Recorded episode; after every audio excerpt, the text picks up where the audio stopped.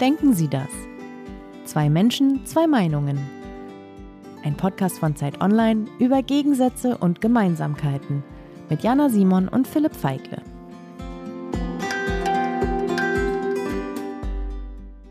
Also es gibt für mich zwei ganz wichtige Argumente, die gegen den Weiternutzung der Atomkraft gerade jetzt sprechen. Einmal ist es keine Substitution für die Gasimporte.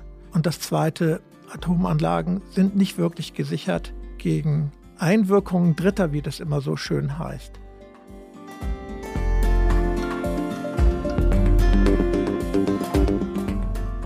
Also die Alternative ist halt, jetzt meist mal ganz plump und verkürzt, wir lassen mehr Braunkohle laufen.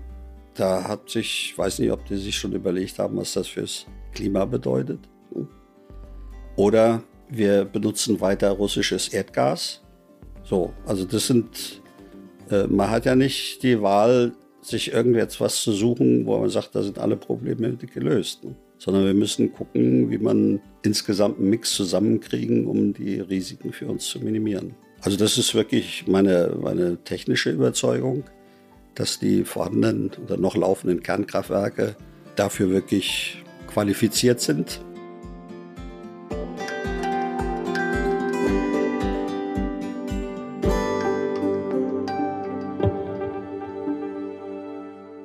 Jana, wir haben gerade die Stimmen von zwei Männern gehört, die ziemlich viel verbindet. Zum Beispiel sind sie im gleichen Jahr geboren, nämlich 1947, die aber im Laufe ihres Lebens auf unterschiedlichen Seiten eines Streits gelandet sind.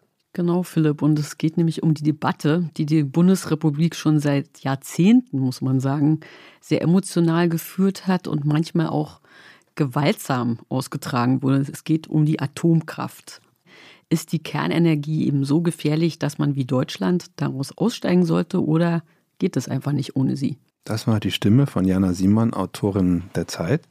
Und das war die Stimme von Philipp Feigle, Leiter des Ressorts X bei Zeit Online.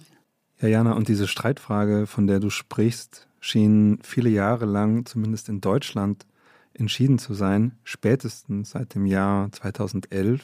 Da hatten die damalige Bundeskanzlerin Angela Merkel die schwarz-gelbe Koalition und dann später auch der Bundestag den endgültigen Atomausstieg beschlossen nach der Reaktorkatastrophe in Fukushima. Und eigentlich schien da klar, dass das Thema Atomkraft in Deutschland zu Ende diskutiert war. Und erst Ende des vergangenen Jahres gingen drei weitere Atomkraftwerke vom Netz, darunter auch das AKW Brockdorf, das in dieser Folge so viel kann man, glaube ich, schon jetzt verraten, auch noch eine wichtige Rolle spielen wird. Ja, genau, aber nun hat sich doch sehr viel verändert, so mit dem Angriff der russischen Armee am 24. Februar auf die Ukraine ist alles nochmal ganz anders geworden oder nicht alles, aber vieles. Und der Krieg hat aus Sicht vieler Experten die Debatte über die Nutzung der Atomenergie eben nochmal neu, ja, man kann fast sagen, wiederbelebt. Auf der einen Seite zeigt sich, wie abhängig Deutschland vom russischen Öl und Gas ist. Und die Frage stellt sich jetzt, ob diese Energiequellen, wenn man eben da aussteigen will, ob die überhaupt zu ersetzen sind. Und auf der anderen Seite zeigt dieser Krieg, wie gefährlich Atomkraft auch sein kann. Einmal die Furcht vor dem Einsatz von Atomwaffen und zum Zweiten die Gefahr, dass eben auch ukrainische Atomkraftwerke angegriffen und möglicherweise zerstört werden können. Ja, diese alte bundesrepublikanische Debatte um die Atomkraft ist tatsächlich zurück und wenn wir uns Obwohl man dachte, sie wäre schon sie vorbei. Wär vorbei, genau. Und wenn wir uns in Europa umschauen, sehen wir auch, dass viele Länder ihre Atomkraftwerke gerade eben nicht abschalten, sondern sogar neue bauen. Auch um sich unabhängiger zu machen von Energieimporten aus Russland. Aber auch weil Atomkraft, so geht das Argument, klimafreundlicher ist als zum Beispiel das Verbrennen von Kohle. Der britische Premier Boris Johnson will zum Beispiel sechs neue AKWs bauen. Belgien will die Laufzeiten um zehn Jahre verlängern bis 2035 und unser Nachbarland Frankreich betreibt ohnehin mehr als 50 Atomkraftwerke momentan. Und interessanterweise zeigen jetzt auch Umfragen äh, von vor wenigen Tagen erst, dass plötzlich wieder eine Mehrheit der Bürger eine Aufhebung des Atomausstiegs unter diesen neuen Bedingungen richtig fänden. Ja, das ist tatsächlich ganz interessant, finde ich, Philipp, weil ja eigentlich wirklich eine Diskussion, die schon ja, in Deutschland beendet war, nun tatsächlich nochmal und nochmal wieder auftaucht. Und ähm, die Frage ist jetzt eigentlich, hat Deutschland da aus ideologischen Gründen mit dem Atomausstieg einen Fehler gemacht, der sich jetzt möglicherweise rächt? Oder ist es doch vernünftig und richtig, also diese Entscheidung, weil es eben eine Hochrisikotechnologie ist und man sie nicht vollkommen kontrollieren kann. Und unsere beiden Gäste können über diese Frage wirklich nicht unterschiedlicher denken.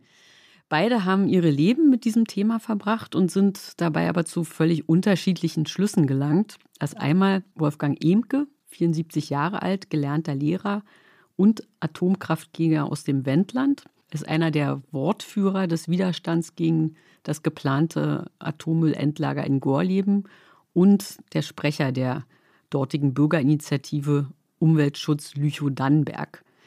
Er hat, man kann es nicht anders sagen, wirklich sein Leben dem Kampf gegen die Atomkraft gewidmet. Ja, und auch er hat gedacht, dass dieser Kampf äh, gewonnen ist und für immer entschieden ist. Mhm. Ja, und auf der anderen Seite äh, steht Ulrich Waas. Auch er ist 74, er lebt in Bayern, ist Physiker und hat bis zu seiner Pensionierung bei Siemens KWU gearbeitet und war auch in der Reaktorsicherheitskommission des Bundesumweltministeriums bis Ende letztes Jahr. Siemens KWU, muss man, glaube ich, kurz erklären, ist die Kraftwerksunion, ja, also ein Betreiber von, von Kernkraftwerken. Mhm. Er hält den Atomausstieg technisch und wissenschaftlich und auch ökologisch für einen Fehler. Und er hat Zeit seines Lebens für die Atomkraft geworben.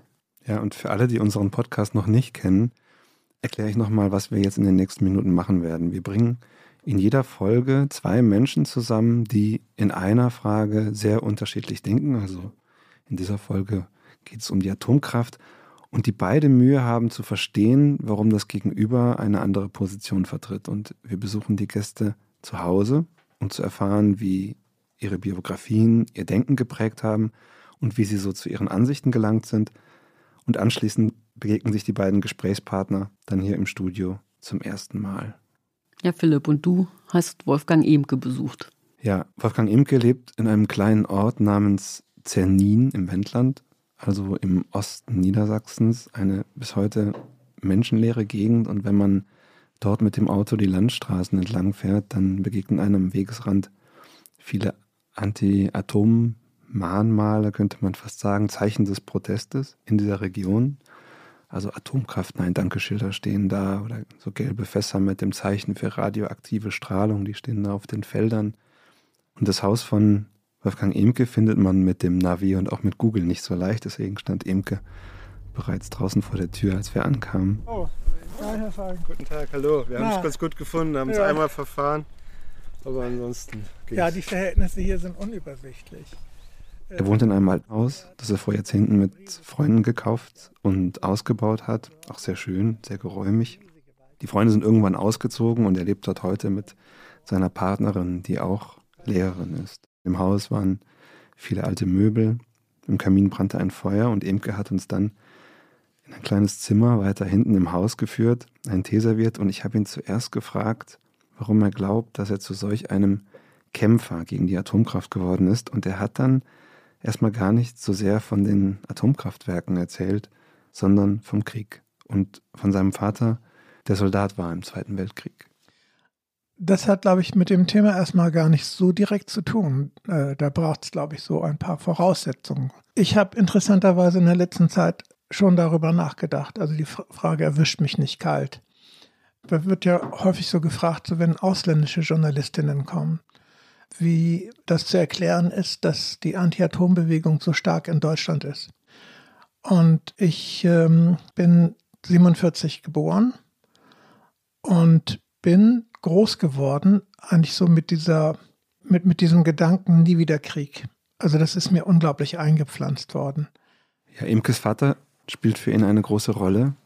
Der Vater war zu Beginn des Zweiten Weltkrieges sehr kriegsbegeistert zog dann auch begeistert in den Krieg, wurde im Kessel von Charkow, also in der heutigen Ukraine, verwundet und später dann ausgeflogen. Und nach dem Krieg äh, wurde er Verwaltungsangestellter und haderte, so erzählt Imke es, mit seinem Irrtum und seiner anfänglichen Begeisterung für die Nazis und wurde zu einem überzeugten Pazifisten. Dieses Nie wieder Krieg, hat er ja auch gerade gesagt, das war für ihn sehr prägend. Und wie ist er dann eigentlich zur Anti-Atomkraftführung gekommen? Also Emke ist im Wendland zur Schule gegangen, war auch dann beim Bund, und zwar beim Bundesgrenzschutz in Lüneburg. Das ist ja alles da Zonenrandgebiet, wie man früher sagte, also an der Grenze zur damaligen DDR. Er ging dann 1968 zum Studium nach Hamburg und kam dann dort in Kontakt mit der Studentenbewegung. In meiner Wohngemeinschaft waren zwei Frauen, die waren beide beim Kommunistischen Bund Westdeutschlands. Ich war nie organisiert, also ich habe Fachschaftsarbeit gemacht und solche Dinge, aber diese K-Gruppenszene, die war mir nicht ganz geheuer. Man hat da hingeguckt, man hat gelesen, diskutiert, aber ich mochte nicht organisiert sein in diesen Gruppen. Und die haben mich dann mitgeschleppt im Oktober 1976 nach Brockdorf zur ersten Brockdorf-Demonstration. Für die war das, ey, komm doch mal mit, äh, hier gibt es Volkskämpfe, so hieß das ja so. Ja, also für uns beide zur Erinnerung. Brockdorf ist eine Gemeinde in Schleswig-Holstein und dort äh, begannen 1975 die Bauarbeiten für eines der später leistungsstärksten AKWs in Deutschland, das dann auch später auch gebaut wurde und wie wir eben ja schon gesagt haben, Ende des vergangenen Jahres vom Netz gegangen ist, also das AKW Brockdorf. Und dieser Bau wurde damals begleitet von heftigen Protesten. Ich habe mir die Bilder von damals nochmal angeschaut. Am Ende waren dort bis zu 100.000 Menschen auf der Straße. Und Imke fuhr eben damals eher zufällig auf eine dieser Demonstrationen mit, hatte mit dem Thema noch gar nicht so viel zu tun gehabt. Und dort erlebte er dann etwas sehr Prägendes. Also ich habe dann live miterlebt, wie Leute versucht haben, einen Platz zu besetzen.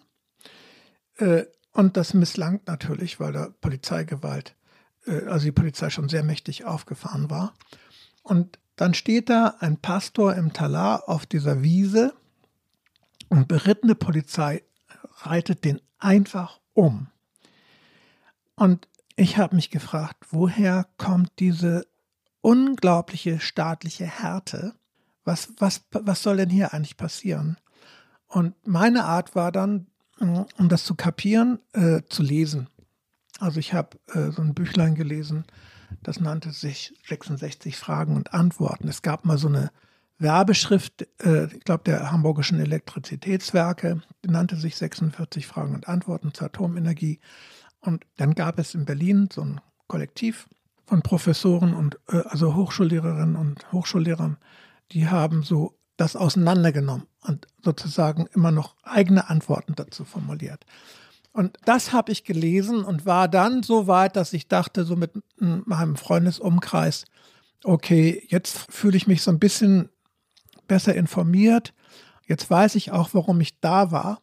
Ja, also Imke studiert an der Uni in Hamburg und informiert sich so langsam über die Atomkraft. Er wird dann später Berufsschullehrer und pendelt immer wieder ins Wendland, wo seine Eltern und seine Familie weiterhin leben. Und dann kommt ein weiterer Tag, der sein Leben sehr stark verändern sollte. Dann kam eben dieser berühmte 22. Februar 1977, als Ernst Albrecht, Ministerpräsident Niedersachsens, mit dem Mittelfinger auf der Landkarte auf Gorleben deutete und sagt, da soll dieses nukleare Entsorgungszentrum hin. Da rief meine Mutter an und sagte, hast du schon gehört, das Ding soll nach Gorleben. Ich wusste gar nicht, wovon sie sprach das Ding. Musste mir das kurz erklären lassen. Ja, hast du denn die Nachrichten nicht gehört? Nö. War doch sogar in der Tagesschau. Nö. Dann hat sie mir das kurz erklärt und dann sagte sie, so, jetzt weißt du, wo du demonstrieren kannst. Man muss das, glaube ich, kurz erklären. Ähm, 1977 verkündet der niedersächsische Ministerpräsident Ernst Albrecht, CDU, Ministerpräsident, dass im Umkreis von Gorleben mehrere Dinge entstehen sollen. Also erstmal eine Wiederaufbereitungsanlage für Plutonium. Das war damals für die Leute wirklich das, das Wichtigste oder das Bedrohlichste, sagt Emke. Und ein Entsorgungszentrum für Atommüll. Und es sollte mit den Erkundungen für ein Endlager begonnen werden, und zwar im Salzstock von Gorleben. Und all das setzt sofort in der Region unglaublichen Widerstand, wirklich ziemlich bald, kurz danach, ziemlichen Widerstand bei den Bauern und übrigens bei den Landwirten, die direkt Sorge hatten um ihre Ernte und aber auch Ängste frei. Also das waren die Kriegserlebnisse und die Angst. Das war die Angst vor dieser Plutoniumfabrik vor allem. am Anfang und natürlich auch eine unmittelbare Angst in der näheren Umgebung einer solchen Chemiefabrik, das ist ja eine Chemiefabrik, die Wiederaufarbeitungsanlage, wo Plutonium ne, extrahiert wird aus den abgebrannten Brennelementen, aus den Brennstäben. Natürlich hatte man unglaubliche Angst vor dem Fallout und vor Störfällen.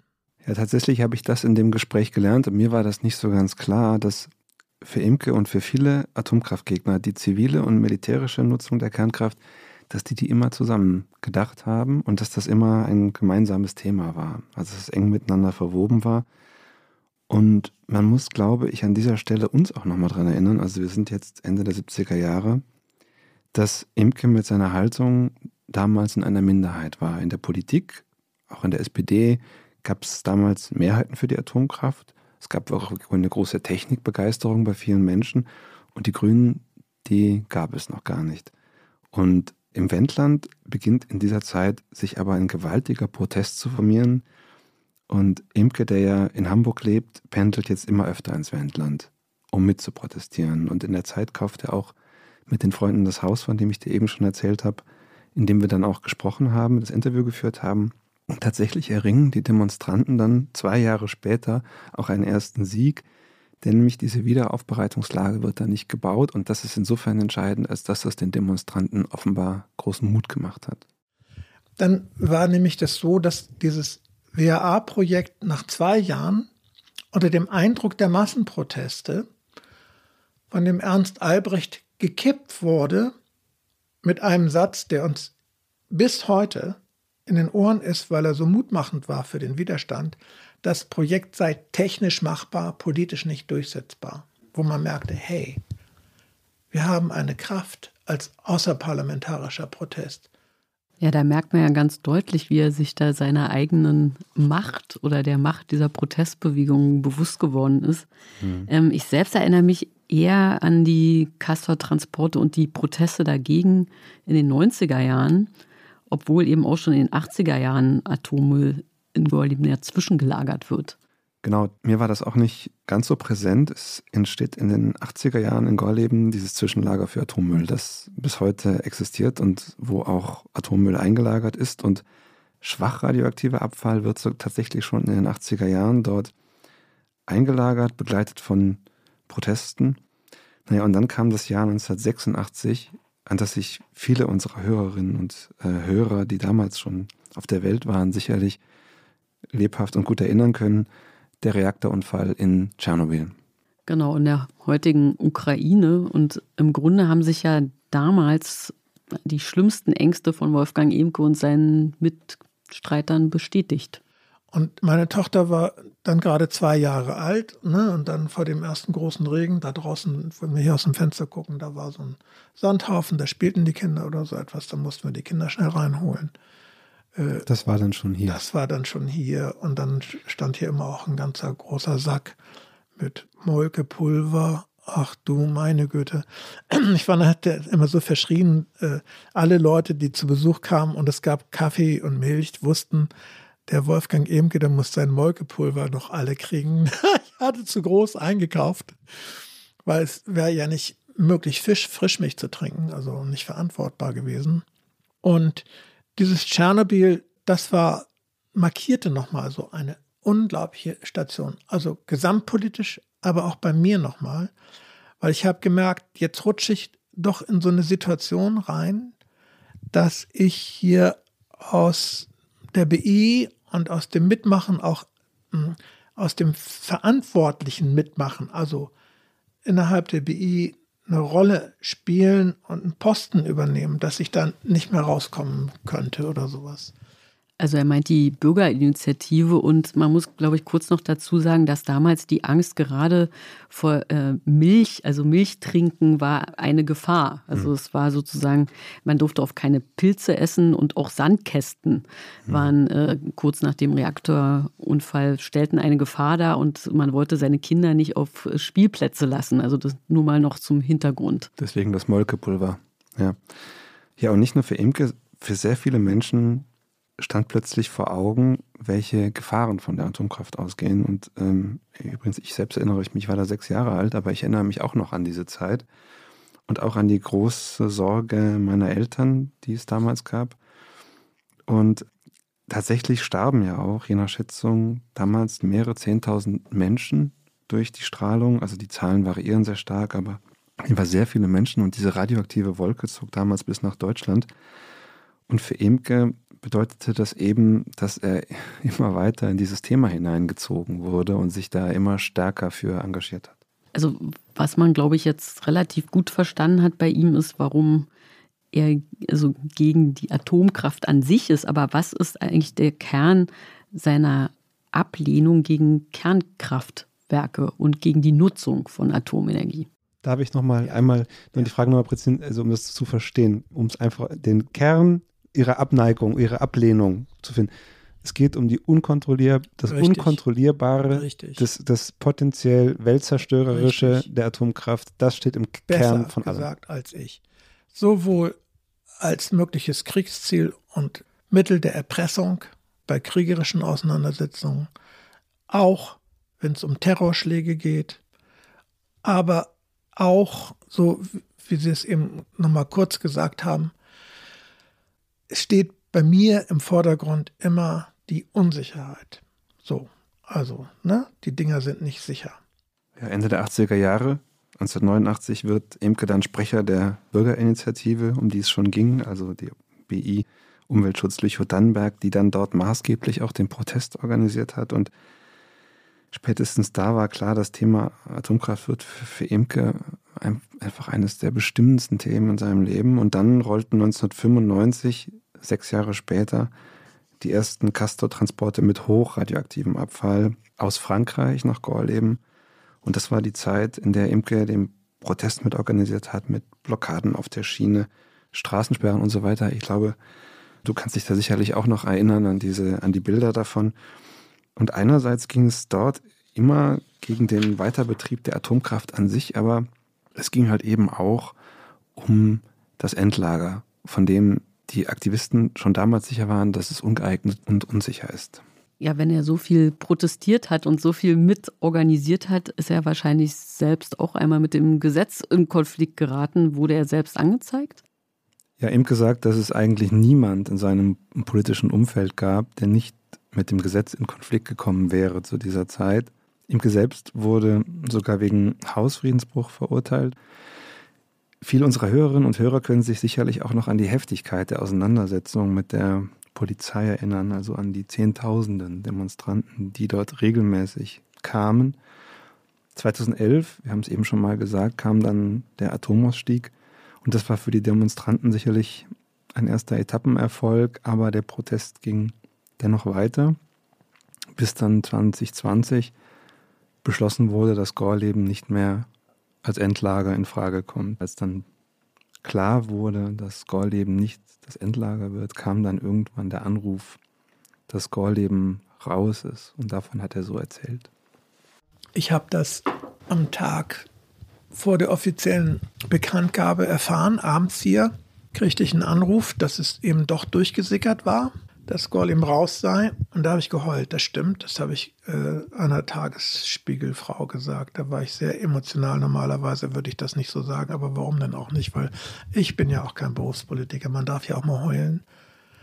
Also es, es hat sich da was gelöst bei mir. Es war so, wie wenn 40 Jahre Schatten und Last und Verantwortungsdruck, ja, irgendwie sich ein bisschen lösen wollten an der Stelle. Sie können sich nicht vorstellen, was das letztlich auch für ein Verantwortungsdruck ist. Also nicht nur, was ich gemacht habe, ich persönlich, sondern wir, was wir gemacht haben. Aber wenn man die Pressearbeit macht, dann auch manchmal noch so extra. Bei jedem Zwischenfall, bei jedem Verletzten, bei jedem, äh, also ein Polizist ist, glaube ich, im Dienst angefahren worden und gestorben und so weiter. Dann dieser junge Mann, der in Frankreich äh, demonstriert hat, Sébastien Brea, der in den Sog dieses Castorzuges geriet, dem die Beine überfahren wurden und der verblutete. Ne?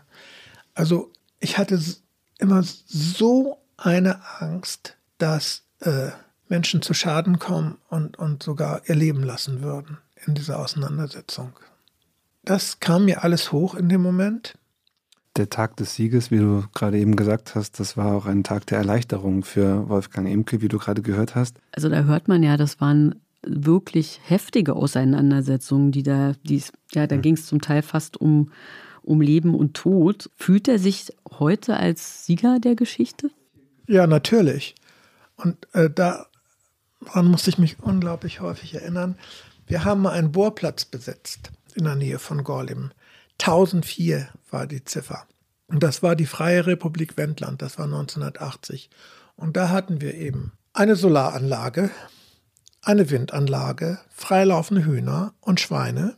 Ja, acht, sechs Wochen waren wir da auf diesem Bohrplatz. Ähm, und ich muss immer wieder daran denken, dass wir schon 1977 im aller, allerersten Aufruf, Gorleben soll leben hieß das, ein Gegenmodell propagiert haben. Also wir waren immer diejenigen, die nicht nur gegen Atom waren, sondern immer gesagt haben, wie man Energieversorgung anders, vor allem auch dezentral, äh, ressourcenschonend, umweltfreundlich organisieren kann.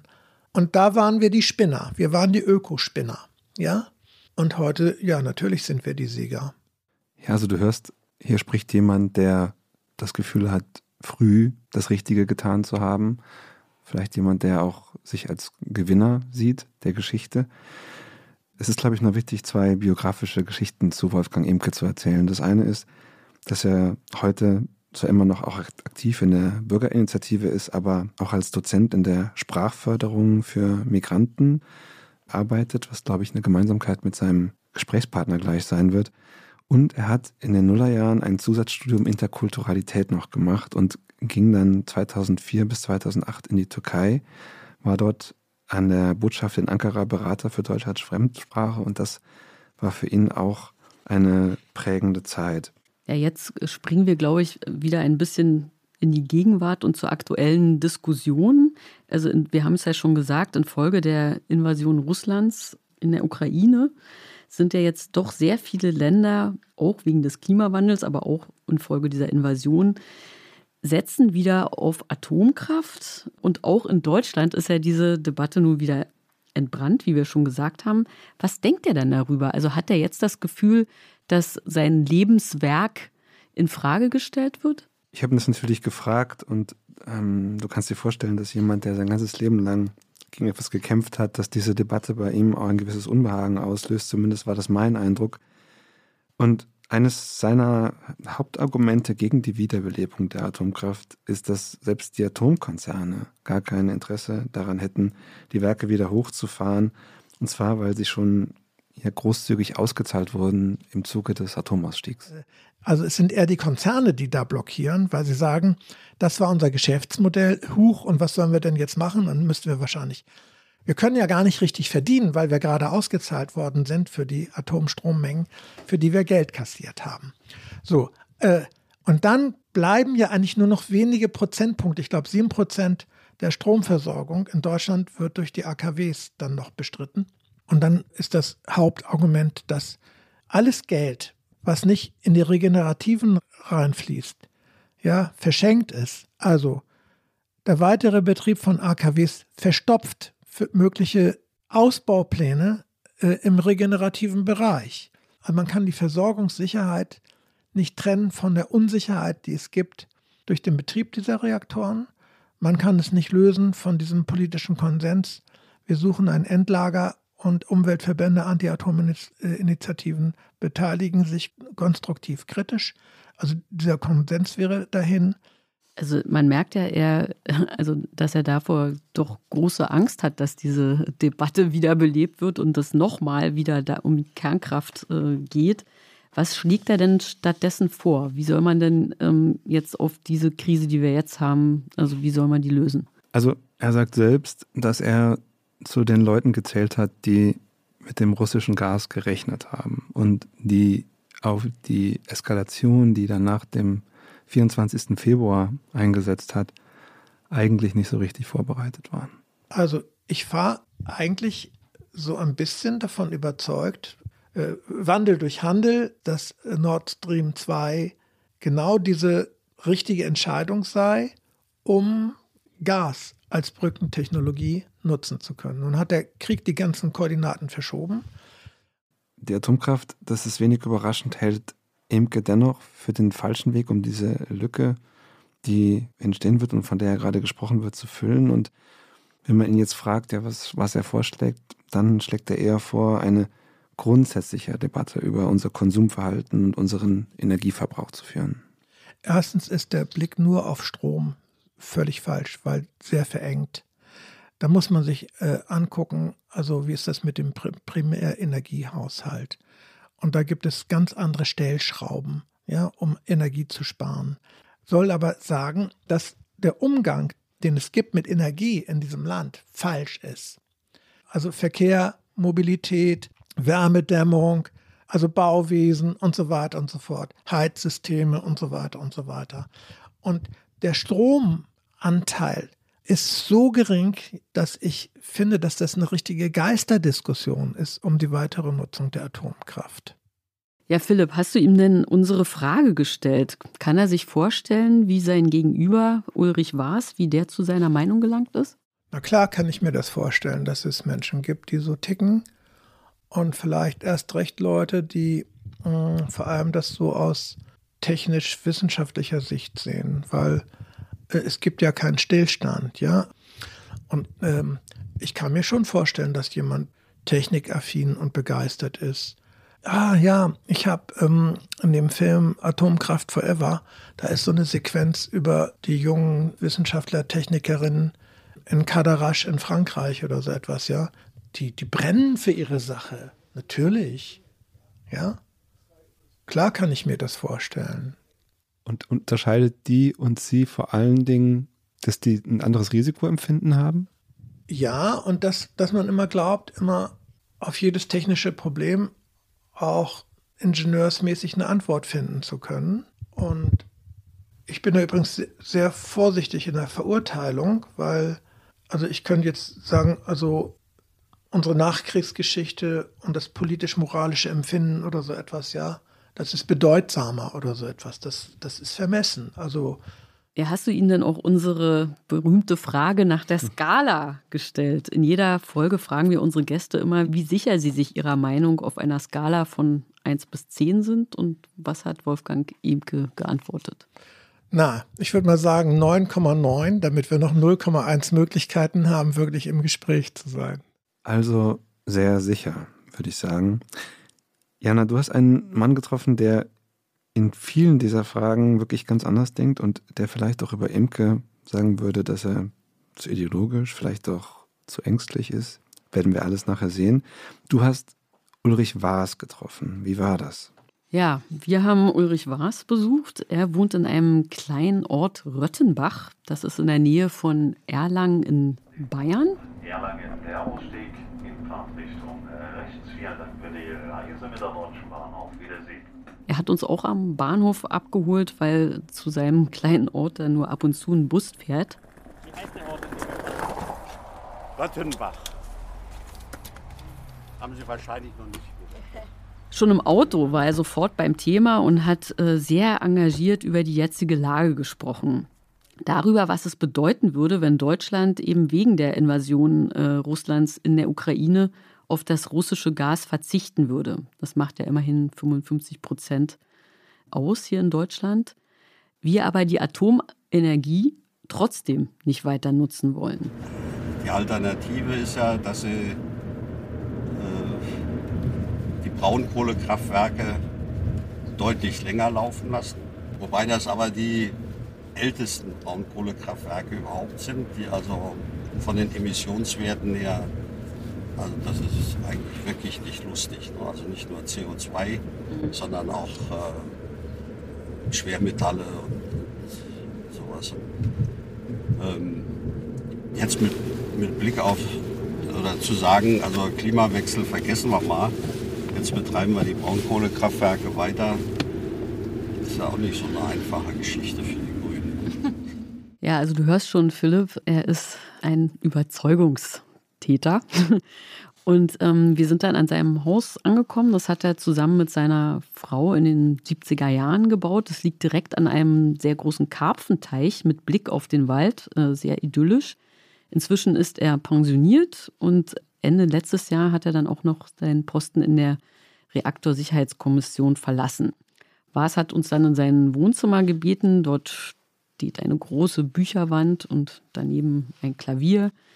Er baut gerade eine Einliegerwohnung um für ukrainische Flüchtlinge und genau das verbindet ihn auch mit Wolfgang Emke. Er engagiert sich schon seit 2014, 15 für Migranten. Ja, also äh, aufgewachsen bin ich äh, teils in Offenbach, Frankfurter Gegend. Also mein Vater stammt aus der Gegend und der war bei der, am Anfang bei der bizonalen Verwaltung. Und dann als äh, Bonn Hauptstadt wurde, sind wir umgezogen und also praktisch bin ich äh, da aufgewachsen. Habe äh, fünf Geschwister und wir hatten immer wieder Pflegekinder bei uns in der Familie. So über die im Laufe der Jahre, weiß ich, sechs, sieben und viele Austauschschüler. Ja, der Vater von Ulrich Waas war Maschinenbauer. Seine Mutter blieb zu Hause.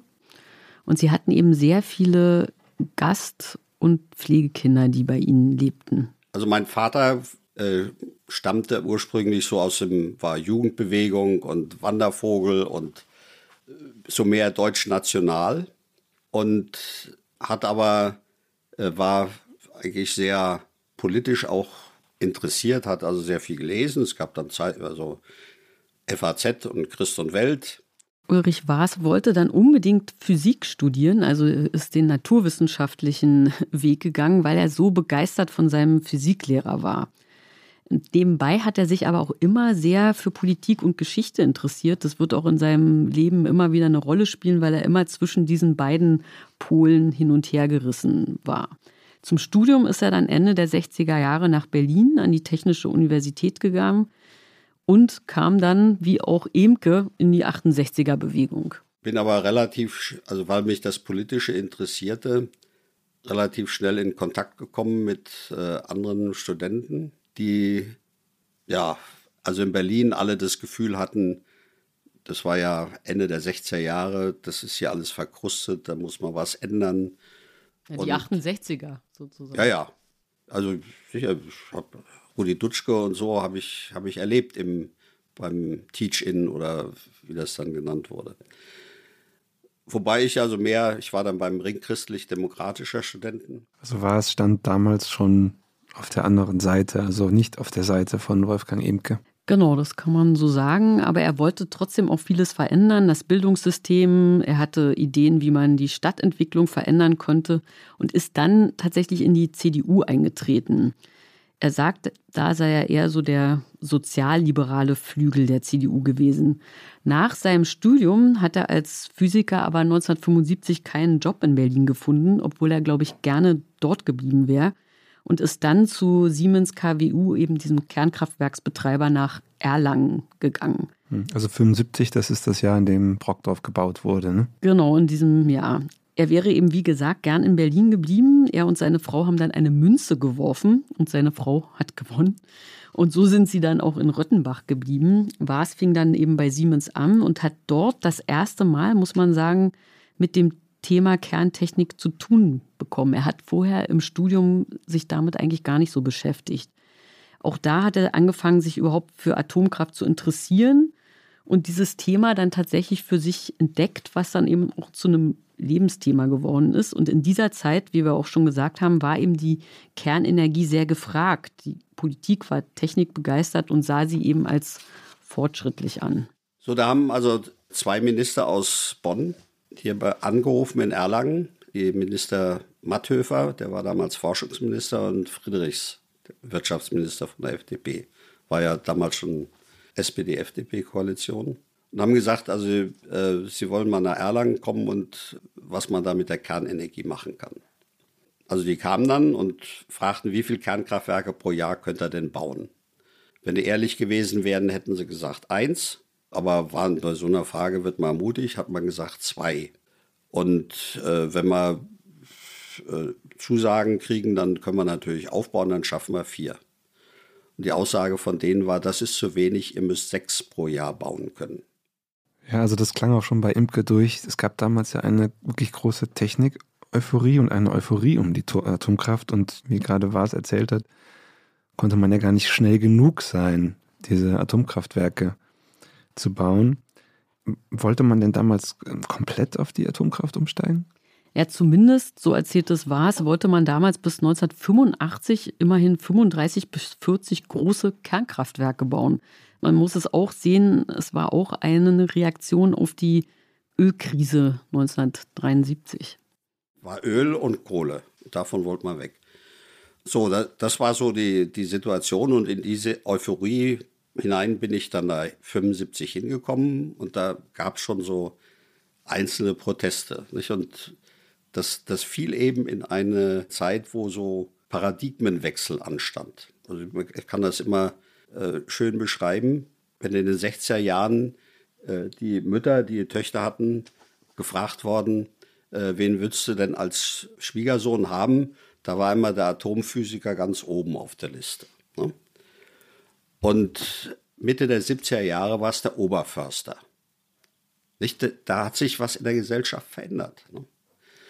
So, und dann kamen eben so Langhaarige, die noch nicht fertig waren mit Studieren und die stellten auf einmal Fragen. Nicht? Ja, ihr rechnet immer mit 7% Stromverbrauchszuwachs pro Jahr. Äh, wie lange geht das denn? Und dann hat man so getan, ja, das ist so praktisch Naturgesetz, das geht so weiter. Dann haben die gesagt, kann doch gar nicht sein. Ne? Und die haben einem, also diese Leute mit den langen Haaren, nicht fertig studiert, ich zitiere das so, ähm, die machen uns das, das, Paradies, in dem wir jetzt sind, machen die uns kaputt. Nicht? Da hat man aggressiv reagiert. Nicht? Und sagt, die soll erstmal fertig studieren und bestreiten alles bis auf ihren Lebensunterhalt und so, so war die Diskussion. Und ich habe mich eigentlich mit den, diesen Langhaarigen durchaus dann mal abends beim, beim Bier oder Wein auch zusammengesetzt und haben, haben da diskutiert. Ja, also Imke und Waas haben sich nie getroffen, also werden sich gleich zum ersten Mal treffen, aber hätten sich vielleicht treffen können und Imke hatte auch lange Haare übrigens, also ist damit, glaube ich, mitgemeint gewesen. Genau, einer dieser Langhaarigen war Wolfgang Imke, auch wenn sie sich nie getroffen haben. Ja, dann muss man dazu sagen, kam 1979 der Reaktorunfall im US-amerikanischen Atomkraftwerk Three Miles Island. Und genau zu diesem Zeitpunkt hat Waas den Vorstandssprecher seines Betriebs im Fahrstuhl getroffen. Und da hat er die Öffentlichkeitsarbeit seines Konzerns kritisiert. Und daraufhin hat ihm der Sprecher mhm. einen Job angeboten, und zwar in der Öffentlichkeitsarbeit. Er war dann zuständig dafür, eben Atomkraftwerk nach außen zu erklären und auch zu verkaufen. Mhm. Waas hat sich dann immer tiefer in dieses äh, Thema reingegraben und sich damit beschäftigt und hat dann 1978 ein Buch veröffentlicht. Also das erste Mal wurde mehrmals aufgelegt. Das ist so das Vorzeigewerk der Atomkraftbefürworter. Das heißt Kernenergie, ein Votum für Vernunft. Ich meine, es gibt nicht die Energieform, die in jedem Punkt ideal ist. Jeder hat irgendwo ihre Probleme. Von daher war ich von Anfang an eigentlich dafür eingetreten, so eine Mischversorgung zu machen. Nicht, weil ich gesagt habe, die ist robuster. Nicht, wenn es irgendwo ein Problem gibt, was wir bisher nicht gesehen hatten, dann trifft das nicht alles, sondern nur einen Teil, dann können wir flexibler reagieren. Was ich auch sehr interessant fand an seiner Argumentation, er hat schon sehr früh mit dem Klimawandel argumentiert, beziehungsweise er hat sich schon sehr früh als Umweltschützer gesehen, wie auch Imke. Also was damals natürlich schon eine Diskussion war, war die, die Umweltbelastung aus der Kohle. Nicht? Das war zehn Jahre früher, dieser blaue Himmel über der Ruhr, womit Willy Brandt 61 in den Wahlkampf gegangen ist. Und so, von daher war auch das, die, das Moment, äh, wir tun da was für den Umweltschutz damit. Nicht? Also von der ersten Abteilung, wo ich war, waren die Hälfte waren im Bund Naturschutz Bayern. Nicht? Weil sie sagten, ich, ich habe die Folgen der Kohle gesehen und da, kommen, da können wir jetzt was für tun, dass das nicht mehr so ist. Er hat auch immer mit Andersdenkenden diskutiert und sie vor allen Dingen auch in seine Firma eingeladen. Er sagt, dass er später mit dieser Strategie gescheitert ist. Als es dann wieder etwas ruhiger wurde um die Atomkraft nach diesem Unfall in Three Miles Island und vor Tschernobyl, da hat er seinen Konzern dann nicht mehr so die Notwendigkeit gesehen, sich um die Öffentlichkeit noch zu bemühen. Das sagt was.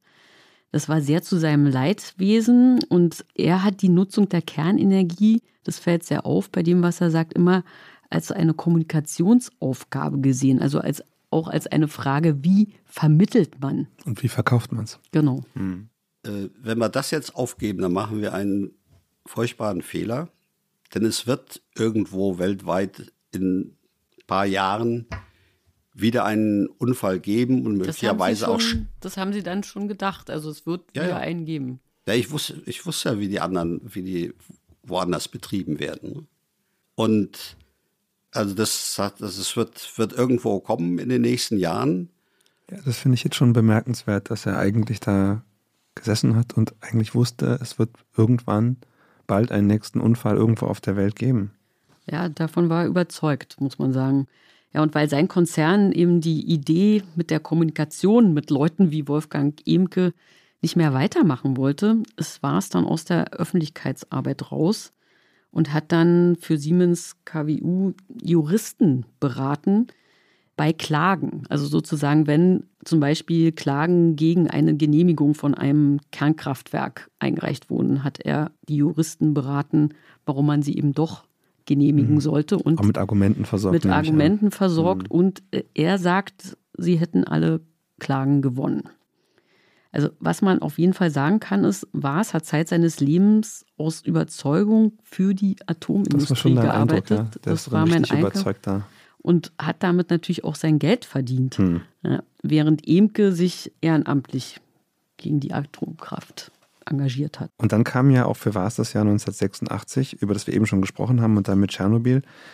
Für Imke war das ja eine Bestätigung seiner Ängste. Was hat oder wie hat Waas auf diese Katastrophe geschaut? Also natürlich hat mich das ungeheuer getroffen. Waren dann eigentlich zwei Dinge. Einmal kamen ja dann viele und sagt, also Mütter mit Kindern oder sowas, kann ich jetzt noch Salat essen oder, oder irgend sowas. Ne? Natürlich haben die da einen Fehler gemacht. Das war bei Nachtschicht, auf Nachtschicht sollten sie einen Versuch machen. Und da waren nicht die Top-Leute da und die haben also auch nicht verstanden, was sie gemacht haben. Also er erklärt eben ganz deutlich, dass eben der Reaktorunfall in Tschernobyl menschliches Versagen war. Ja, mhm. Das war der Grund dafür. Und er sagt auch, dass er und seine Kollegen die Katastrophe im Fukushima 2010 schon vorausgesehen hatten. Und zwar hätte man das gar nicht so bauen dürfen, das Kraftwerk. Und in Fukushima 1, ich verstehe es nicht, ne? aber da weiß nicht, ob da die Haltung war, naja, wir wollen ja sowieso nicht lange betreiben und probabilistisch ist das nicht so schlimm. Die haben ja alle im Keller neben, die Notstromdiesel, die sie hatten, im Keller nebeneinander stehen gehabt, ohne Abschottung nach außen. Das heißt, wenn da Wasser reinläuft, dann war Batterien und Sicherheitssysteme alles auf einen Schlag weg. Nicht? Und so, das ist natürlich das Problem. Uns war klar, so darf man überhaupt nicht ein Kernkraftwerk bauen. Und so ist es bei uns auch nicht gemacht worden. Ich meine, das, das was im, in Fukushima zur Katastrophe geführt hat, das war schon in unseren Regeln aus den 60er Jahren drin. So darf man das Ding nicht bauen. Ja, also nach Fukushima, nach dem Tsunami und dem darauf folgenden Reaktorunfall verließen ja damals auch Hunderttausende Menschen die Region. Der ganze Landstrich war verseucht, weil man eben ein Atomkraftwerk so gebaut hatte. Von wie war es sagt, man hätte es nicht bauen dürfen. Aber dennoch war es natürlich auch wieder ein weiterer Unfall in einem Atomkraftwerk. Und das war ja dann damals auch für die damalige Kanzlerin Angela Merkel der, letztlich irgendwie der ausschlaggebende Faktor. Das Argument damals war immer, das ist der Beweis. Also wenn es selbst in einem japanischen Atomkraftwerk passiert, dann können wir einfach nicht davon ausgehen, dass wir es hier mit einer sicheren äh, Technologie zu tun haben. Und deswegen hat man dann gesagt, oder hat die Bundesregierung damals den Atomausstieg beschlossen. Ja, und man muss dazu sagen, das war es damals. Er war schon seit 2009, also 2010, als Fukushima war, war er schon in der Reaktorsicherheitskommission. Das ist ein Gremium von Experten auf dem Gebiet der Kerntechnik, die das Bundesumweltministerium berät. Darin sitzen, man muss sagen, wirklich Atomkraftbefürworter, Lobbyisten auch und Gegner. Mhm. Und sie sollten das Ministerium in Sicherheitsfragen unterweisen. Und schon wenige Tage nach der Katastrophe in Fukushima hat Waas erzählt, gab es eine Sondersitzung der Kommission. Also es wird zwar immer der Frau Merkel in die Schuhe geschoben, es stimmt aber nicht, sondern es waren, die Frau Merkel sagte, hatte eigentlich die ersten Tage durchaus die Haltung, ähm, jetzt müssen wir das mal untersuchen, was da eigentlich gewesen ist und dann Konsequenzen ziehen. Und dann war es äh, ein Herr Markus Söder, kennt man noch, der war damals bayerischer Umweltminister. Und der hat sich mit dem Norbert Röttgen und dem Seehofer verbündet und haben gesagt, äh, jetzt steigen wir aus und wir zeigen denen, dass wir noch schneller aussteigen können als die Grünen. Und äh, also da hat die Merkel dann auch gesagt, es hat keine Chance mehr. Und dann gab es eine Sondersetzung, wo der Herr Röttgen aufgetreten ist, der da mit seiner, nicht seinen Fachleuten, sondern mit seiner Presseabteilung kam. Sagte also, wir haben beschlossen, äh, als erste Maßnahme die acht ältesten Kernkraftwerke abzustellen. Listen Sie mal die Gründe dafür auf. Ja, also Waas hat dann erzählt, dass diese Korrelation eben nicht stimmt. Je älter, desto unsicherer, weil mhm. tatsächlich einige der Älteren nachgerüstet äh, worden waren. Und diese Experten sollten jetzt sozusagen etwas, äh, also sie sollten darüber beraten und etwas heraus, da sollte dabei etwas herauskommen, was eben der Politik dann gefallen hätte. Da wurde noch ein bisschen diskutiert und der Herr Röttgen war sehr irritiert und hat gesagt, na also geben Sie sich mal Mühe, wir brauchen da Argumente. Und dann ist er abgezogen. Und dann haben wir uns, als die Tür zu war, haben wir uns angeguckt, Kernenergiekritiker und Befürworter, und haben gesagt, also das machen wir nicht. Die Politik kann so eine Entscheidung treffen, aber dass wir den Alibi-Argumente besorgen, das machen wir nicht. Hm, das ist also der Zeitpunkt, an dem in Deutschland der Atomausstieg beschlossen wird und Ulrich Waas im Gegensatz zu Imke zu einem, wenn man so will, Verlierer der Geschichte wird, zumindest was das Thema Atomkraft angeht. Sieht er den Atomausstieg denn heute immer noch als Fehler an? Also meine Haltung war da immer, also ich halte ihn ökologisch, sicherheitstechnisch und wirtschaftlich für verkehrt. Aber so wie wir die gesellschaftliche und politische Diskussion haben laufen lassen, ist das dann halt so. Ne? Ich meine, ich habe ja diese ganze Phase miterklärt. Also am, hat Ihnen ja erzählt von dem, den langhaarigen Studenten, mit denen ich da diskutiert hatte. Die, die saßen da und haben gesagt, also keiner redet mit mir, die Kirche, damals die Kirche nicht und die Gewerkschaften nicht und Arbeitgeberverbände sowieso nicht und die Parteien sind auch alle dafür. Was soll ich denn machen? No? Also da hat, hat sich keiner mit diesem langhaarigen Kernenergiegegner auf der Straße blicken lassen wollen. Und ja, 45, 50 Jahre später ist genau umgekehrt. Ne? Also nach Fukushima wollte kein Parteivertreter sich noch mit dem Repräsentanten der Kerntechnik auf der Straße sehen lassen. Ne? Ja, daran kann man schon ganz gut erkennen, dass sich da der Zeitgeist tatsächlich völlig gedreht hat. Äh, momentan laufen noch drei Atomkraftwerke in Deutschland, die sollen bis Ende dieses Jahres abgeschaltet werden. Und nun hat ausgerechnet Markus Söder gefordert, dass diese drei deutschen Atomkraftwerke vielleicht noch drei bis fünf Jahre länger laufen sollten. Angesichts der deutschen Abhängigkeit eben vom russischen Gas, aber auch wegen des Klimawandels hält war es diesen Atomausstieg für einen Fehler. Machen wir erstmal so die außerhalb des Gesellschaftlichen, also die, die Fragen, die man naturwissenschaftlich beantworten kann, also Auswirkungen auf die Umwelt, Klima, was auch immer. Da ist mit Sicherheit der Weiterbetrieb der Kernkraftwerke sinnvoll. Aber sag mal, es ist der CO2-Footprint von Kernkraftwerken ist vergleichbar mit Windkraftwerken und etwas niedriger als bei Solarzellen. Also insofern sage ich, das Problem ist da minimiert, auf jeden Fall. Über die Frage, wie die Kernenergiediskussion gelaufen ist, hatten wir schon geredet. Und das bedeutet natürlich, wenn man da jetzt wieder eine Kehrtwende macht, das wird viele Leute bedrücken, ne? weil sie sagen, also, also gerade den, beim Herrn Emke wird das so sein, ist ja sein ganzer Lebensinhalt weg, ne? könnte man sagen. Ja, wir haben jetzt gehört, wie er grundsätzlich zum Thema Atomkraft steht. Wie hat denn jetzt der russische Angriffskrieg auf die Ukraine und die jüngsten Entwicklungen sein Denken verändert? Also natürlich, ist, wie wir ja auch schon gesagt haben, ist ja bei vielen die Angst sehr gestiegen, dass es eben durch einen Angriff, ob nun atomar oder anders, auf ein ukrainisches AKW eben zu einem weiteren Reaktorunglück kommen könnte. Ja gut, gebe zu, da hatte ich so die Sorge nicht. Also selbst bei den Kernkraftwerken in der Ukraine nicht, die ja nicht besonders gegen Einwirkung von außen geschützt sind. Da ist einfach die Hauptwindrichtung sind westliche Winde. Ne? Das heißt, wenn die Russen die kaputt machen, dann kriegen sie das ab. Und also bisher sieht man ja auch nicht, dass sie da mit den Kernkraftwerken da was Unverantwortliches gemacht hätten. So, bei uns kommt natürlich dazu, dass die äh, Kernkraftwerke gegen solche Einwirkungen von außen wesentlich besser geschützt sind. Nicht? Also was da ja wohl passiert ist, da bei Saporoschje äh, da Verwaltungsgebäude beschossen worden ist.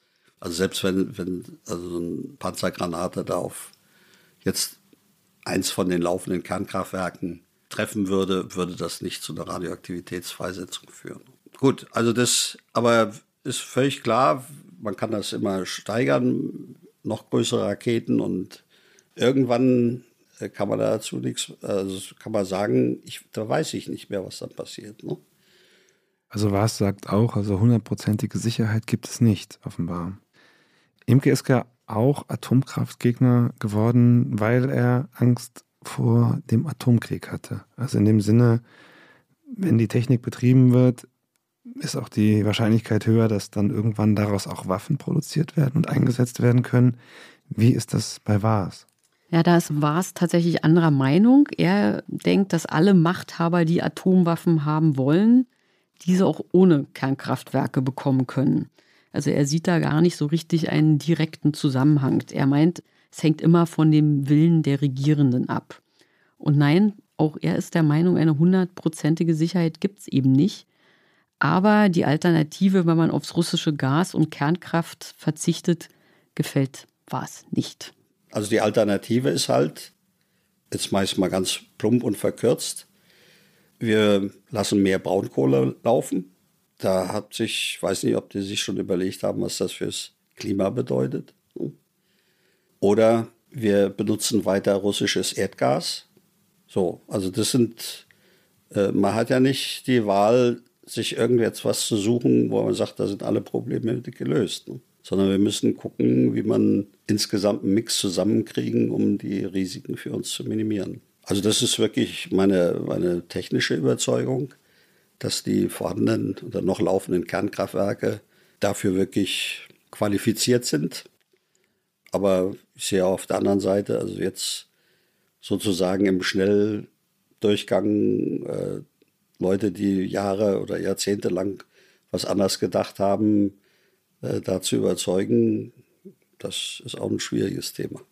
Hm, also der Schnelldurchgang, damit meint er wohl, dass man jetzt nochmal komplett umdenken müsste und vielleicht auch diesen gesellschaftlichen Konsens auflösen müsste, der ja eigentlich schon über zu dem Thema besteht da ist er auch der Meinung, den sieht er in Gefahr, richtig? Verstehe den sieht er in Gefahr und den will er eigentlich auch nicht gefährden. Mhm. Also das sieht auch was, dass man damit wirklich die Gesellschaft ja immens spalten würde, wenn man eben diese Diskussion nochmal wieder aufmachen würde. Mhm. Und im Gegensatz zu Wolfgang Ehmke sieht er diese gesamte Energiewende, wie sie jetzt angedacht ist und wie Wirtschaftsminister Robert Habeck ja gerade nochmal im Osterpaket nochmal neu ja angedacht ist, bis 2035 nahezu komplett auf erneuerbare Energien umzustellen. Das hält was für nicht machbar. Also fehlt mir Vorstellungsvermögen, wie das gehen soll. Und also ich habe mich ja da noch ziemlich viel damit befasst und also ich, ich kann das, die Diskussion dazu eigentlich abkürzen. Das ist so, wir wissen, wir müssen auf die andere Seite von einem großen Strom. Ne? Und da gibt es ein paar Brücken darüber. Das sind die, ist die Kernenergie oder die Kernkraftwerke, die wir haben, weil die schon praktisch CO2-frei betrieben werden können. Und die Argumentation von Habeck geht darauf hinaus, reißen wir die Brücken, die wir haben, reißen wir mal ab. Und dann sind wir eigentlich sicher, dass die neuen Brücken, die wir brauchen, schneller gebaut werden können. Also die Logik erschließt sich mir nicht. Ne? So, ich sage, lass die Brücken, die wir haben, wenn dann andere Brücken gebaut sind, äh, die für unsere Zwecke reichen, dann kann man die ja wegtun. Ne? Aber zu sagen, die machen wir jetzt mal weg, in der Hoffnung, dass dann der andere Brückenbau schneller geht, das ist, halte ich für eine Illusion. Hm. Jan, hast du ihm denn auch unsere Frage gestellt, ob er sich vorstellen kann, wie Wolfgang Emke, sein Gesprächspartner, in wenigen Minuten zu seiner Meinung gelangt ist? Ja, natürlich. Ich bin ja in das Ganze reingekommen und hatte keine Ahnung. Und ich bin in eine Abteilung reingekommen, wo ganz klar das Prinzip war, es wird wissenschaftlich seriös gearbeitet. Das beschränkte sich nicht nur aufs Wissenschaftliche, sondern äh, wir sind als Abteilung, zehn Leute mit Chef und Sekretärin, sind wir immer gemeinsam essen gegangen und am, danach haben wir ein bis zwei Stunden zusammen im Labor Kaffee getrunken. Und da wurden eben Fragen diskutiert von natürlich Neutronenphysik bis hin zu Umweltschutz und politische Auswirkungen. Also das, das ganze Spektrum. Und da hatte ich natürlich das Gefühl, als, als naturwissenschaftlich, politisch gleichmäßig Interessierter, das ist eigentlich so, wie ich mir das vorstelle, wie man das machen sollte. So, wenn ich mir die Leute angucke, über die der Herr Emke die Kerntechnik kennengelernt hat, äh, da wäre ich vielleicht auch als Gegner gelandet.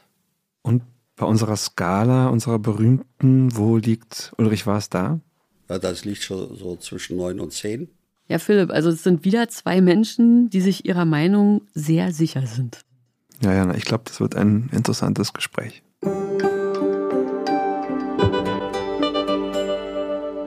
Herzlich willkommen, Wolfgang Emke und Ulrich Waas hier im Studio bei Warum denken Sie das und unserem zweiten Teil. In dem Teil werden Jana und ich uns ein wenig zurückhalten, denn jetzt sollen Sie ja miteinander reden. Vielleicht zu Beginn eine Frage an Sie beide. Sie haben ja die Interviews aus dem ersten Teil gehört. Haben Sie eine Frage an den jeweils anderen? Frage nicht, aber ein paar Kommentare, wo ich sage, da treffen wir uns. Aber mhm. vielleicht erstmal eine Frage. Vielleicht haben Sie, Herr Imke, eine. Mm, ja, das ist schon so ganz interessant gewesen, vor, vorweg zu lesen, was so Ihren Werdegang mit ausgezeichnet hat. Und jetzt unabhängig von dem großen Thema Reaktorsicherheit und die Nutzung der Atomkraft, ist mir aufgefallen, dass Sie sich als junger Mensch, wir sind ja in einem Alter, auch engagiert haben, auch auf der Straße engagiert haben. Ich hätte nämlich sonst so sehr gerne sowieso die Frage gestellt, ob Sie auch auf Demonstrationen unterwegs waren, wie das so zu meinem politischen Alltag gehörte. Also 1968 meinen ja, Sie, so die nach Wien. Natürlich. Ja, ich bin zwar nicht gerne auf Demonstrationen gegangen, weil so das Gefühl, man geht dann eigentlich in der Masse unter. Also das Argument wird gar nicht mehr gehört, das hat mich immer gestört. Aber natürlich zum Beispiel nach dem 21. August 68, wo die Einmarsch der Russen in Prag Mhm. Da hat es Demonstrationen gegeben, dann auch Demonstrationen gegen, oder das war dann gekoppelt, lief ja parallel zu Vietnam. Ja, vielleicht, Herr Waas, jetzt ganz kurz, vielleicht haben Sie auch eine Frage an Herrn Imke, weil unser eigentliches Thema ist ja heute Atomkraft. ja, es hängt aber alles sehr miteinander zusammen, ja. also wenn es um die Energiepolitik geht. das stimmt. Also ist eine Frage oder, oder ein Appell. Was mich interessieren. Erstmal lieber eine Frage. Wie sehen Sie die Möglichkeit, dass wir insofern zu einer anderen Diskussion über Energie kommen, dass man sieht, wir haben eigentlich eine, zu entscheiden oder zu überlegen, in welche Richtung soll sich Gesellschaft und Wirtschaft entwickeln. Und auf der Basis muss man eigentlich überlegen, was braucht das für ein Energiesystem dazu? Also das, was eigentlich immer in der Vergangenheit prägend war für diese Diskussion oder die Polarisierung in der Diskussion, bestimmte Energieformen ja oder nein oder schlecht oder gut, das ist für mich ein Aufzäumen von der falschen Seite, ne? sondern eigentlich, wie wollen wir leben, was brauchen wir dafür und dann muss man gucken, was ist unter den Rahmenbedingungen, die wir sonst haben, ein optimiertes Energiesystem und dann hat dann die eine oder andere Energieform einen Sinn da drin in dem Gesamtsystem oder eben weniger. Ne? Mhm. Und da wäre meine Frage, ob Sie auch, ich sage jetzt mal so einfach pauschal auf Ihrer Seite, Bereitschaft sehen, wirklich über sowas offen und ohne Scheuklappen zu diskutieren, wie kommt man da zur besten Lösung. Dann sind wir ja schon medias res mittendrin in dem Thema und die Nutzung der Atomkraft ist ja nur ein Aspekt der Frage, die Sie angerissen haben. Ja, ja, ich habe in der Tat so ein Gesellschaftsmodell vor Augen, was man wirtschaftspolitisch mit dem Degrowth-Konzept umschreibt. Also ich sehe auch die Grenzen des Wachstums, nicht erst seit der Club of Rome dieses Buch veröffentlicht hat, und sehe unglaublich viele Versäumnisse in diesen vielen Jahrzehnten, die vergangen sind seit der Veröffentlichung dieses Reports bis heute. Das heißt, dieses mühselige Umsteuern dann noch forciert durch die Kriegsereignisse und die Notwendigkeit zu überlegen, wie man ohne Gas, ohne Kohle, ohne Atom klarkommt in der Zukunft. Das sehe ich also in diesem großen, großen Kontext, in diesen großen Linien. Und das, was uns im Wendland ausgezeichnet hat, nach der Benennung des Standorts in Gorleben, war ein Aufruf, der nannte sich Gorleben soll leben, wo eigentlich aus meiner Sicht auch rückblickend sehr frühzeitig auf die Notwendigkeit eines gesamtgesellschaftlichen Umsteuerns aufmerksam gemacht wurde. Also es war, das ist nun über 40 Jahre her, aber es liest sich sehr modern. Also das Wort Klima und Klimapolitik spielte da ja noch keine Rolle. Ich glaube, das, das war der Helmut Schmidt, der das mal in Verbindung mit der Nutzung der Atomkraft auch mal angemerkt hat. Ich auch. Sie auch. 1978. Ja. Gut, ja. ich habe ja von Ihnen bisher noch nichts so richtig gelesen. Das werde ich dann auch gerne tun. Aber da ging es um unterschiedliche Modelle der Energieerzeugung. Also, dass man sagte, man braucht den Umstieg damals schon auf Windkraft und Solar. Man muss äh, die Energiepolitik dezentralisieren. Natürlich war da Idee auch, die Idee dabei auch, dass man die Energieproduktion in, in Bürgerinnenhand legt, dass es Genossenschaften gibt. Also wir waren immer nie allein nur gegen Atomkraft, sondern haben immer gesagt, man muss auch umsteuern von Anfang an.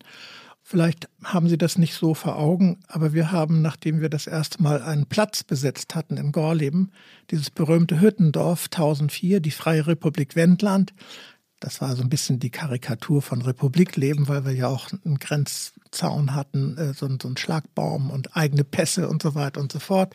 Also das war der Schalk dabei. Aber wir haben dort eine Solaranlage gehabt, wir haben eine Windanlage gehabt, es gab die freilaufenden Hühner und Schweine. Also wir wurden ja damals so als Ökospinner verlacht. Und wenn ich heute schaue, haben wir da eigentlich so ein ja, eigentlich haben wir eine, eine, einen Umschwung, eine, eine Richtung markiert, in die es aus meiner Sicht gehen sollte. Und vielleicht beantwortet es nicht ganz Ihre Frage, aber wir haben immer versucht, in unserem politisch-praktischen Handeln das immer mitzudenken. Und jenseits dieser ganzen Auseinandersetzung um Bauzäune und Schlachten an AKWs oder die Auseinandersetzung um Gorleben, es sind solche Initiativen entstanden, die das praktisch umgesetzt haben, sehr, sehr früh aber viel zu wenig. Also in, in Teilen kann ich da folgen. Also ich würde das auch, auch so sehen, dass auf jeden Fall Fragen, die da aufgeworfen wurden und diskutiert wurden, dass die sehr berechtigt waren.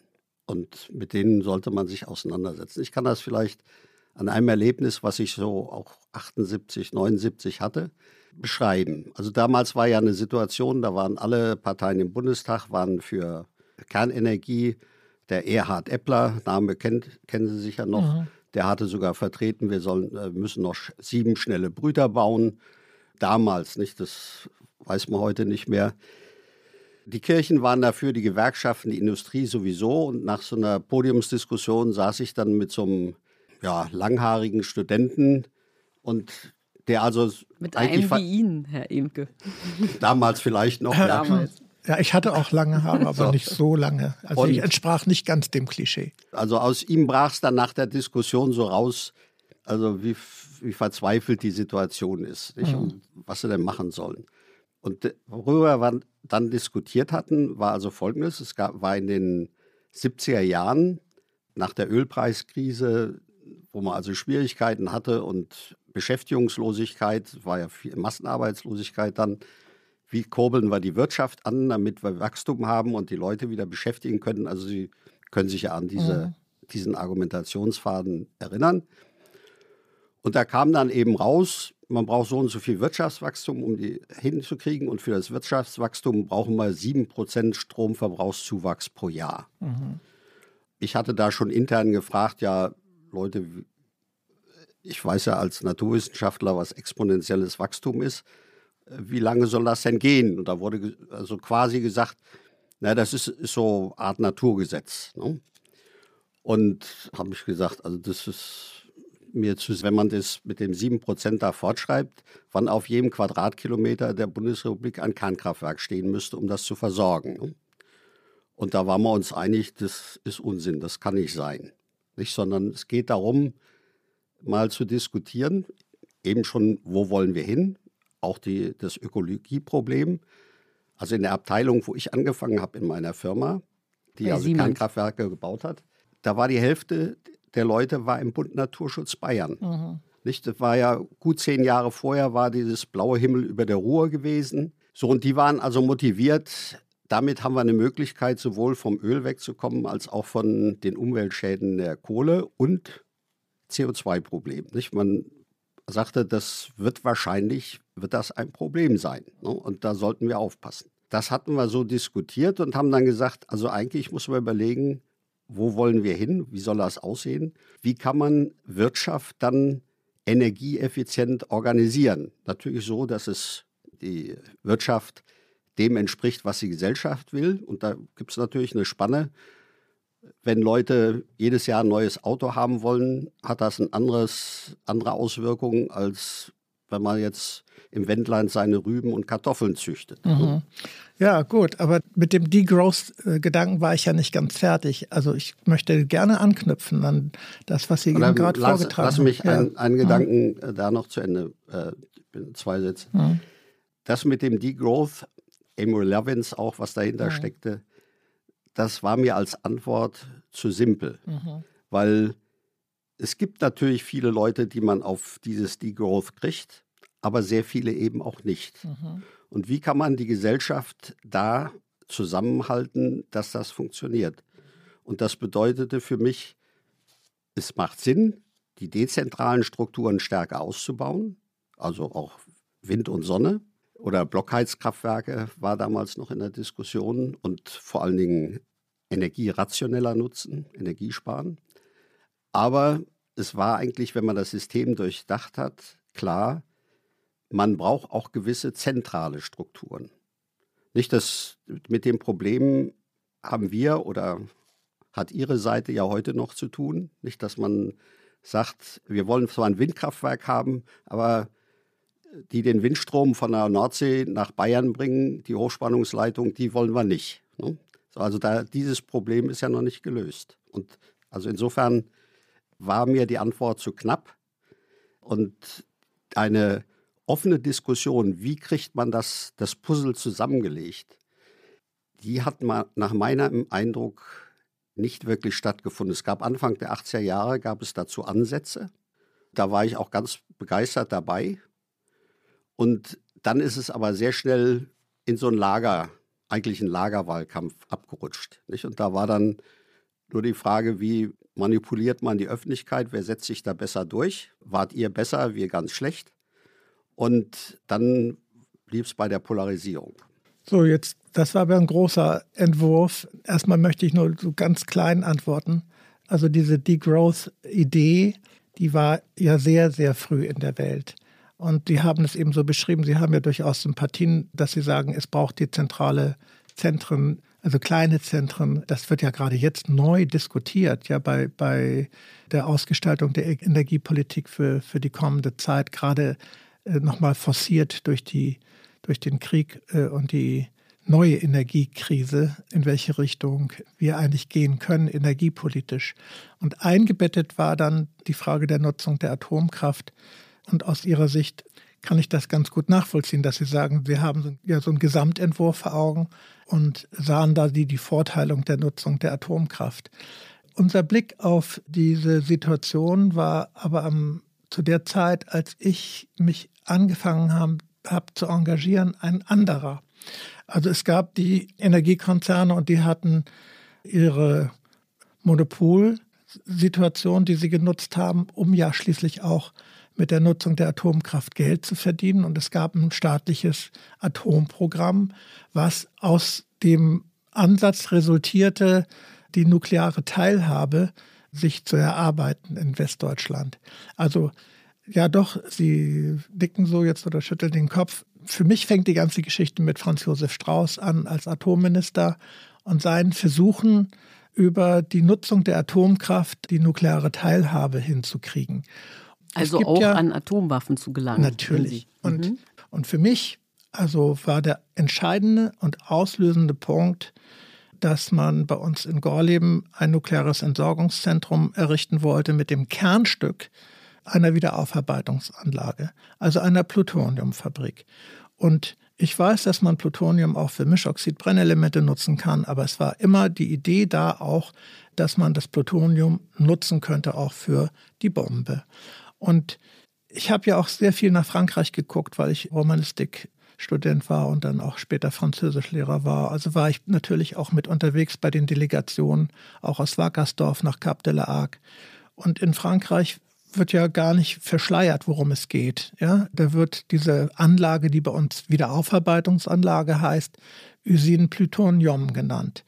Und das steht natürlich alles in Verbindung mit der Forste Frappe in Frankreich. Also der, der besondere Weg in Frankreich ist der, dass es ein Atomstaat ist. Für mich war der, der Punkt an der Stelle nicht ein energiepolitischer Aspekt, sondern die Angst vor der Bombe. Und dass wir in Westdeutschland mit unserer Kriegsgeschichte und Nach Nachkriegsgeschichte doch in diese Richtung steuerten.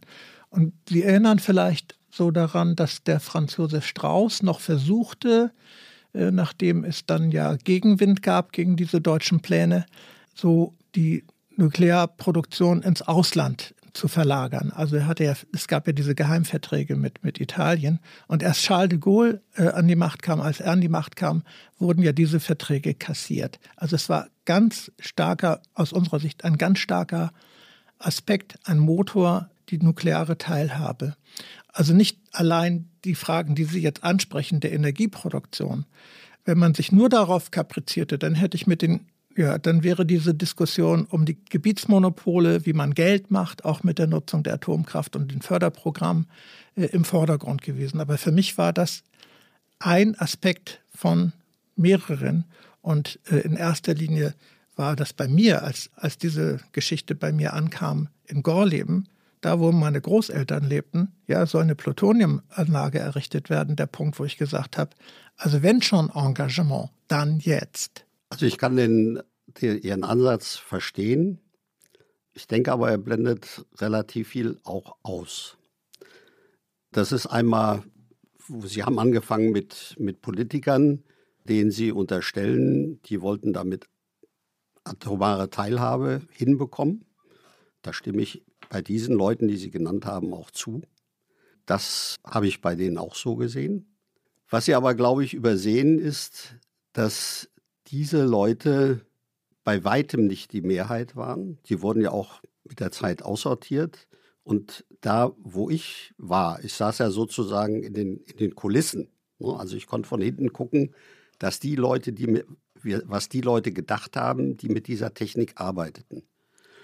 Und da wurde dieses Straußsche Bemühen, das wurde gesehen und für völlig unsinnig gehalten.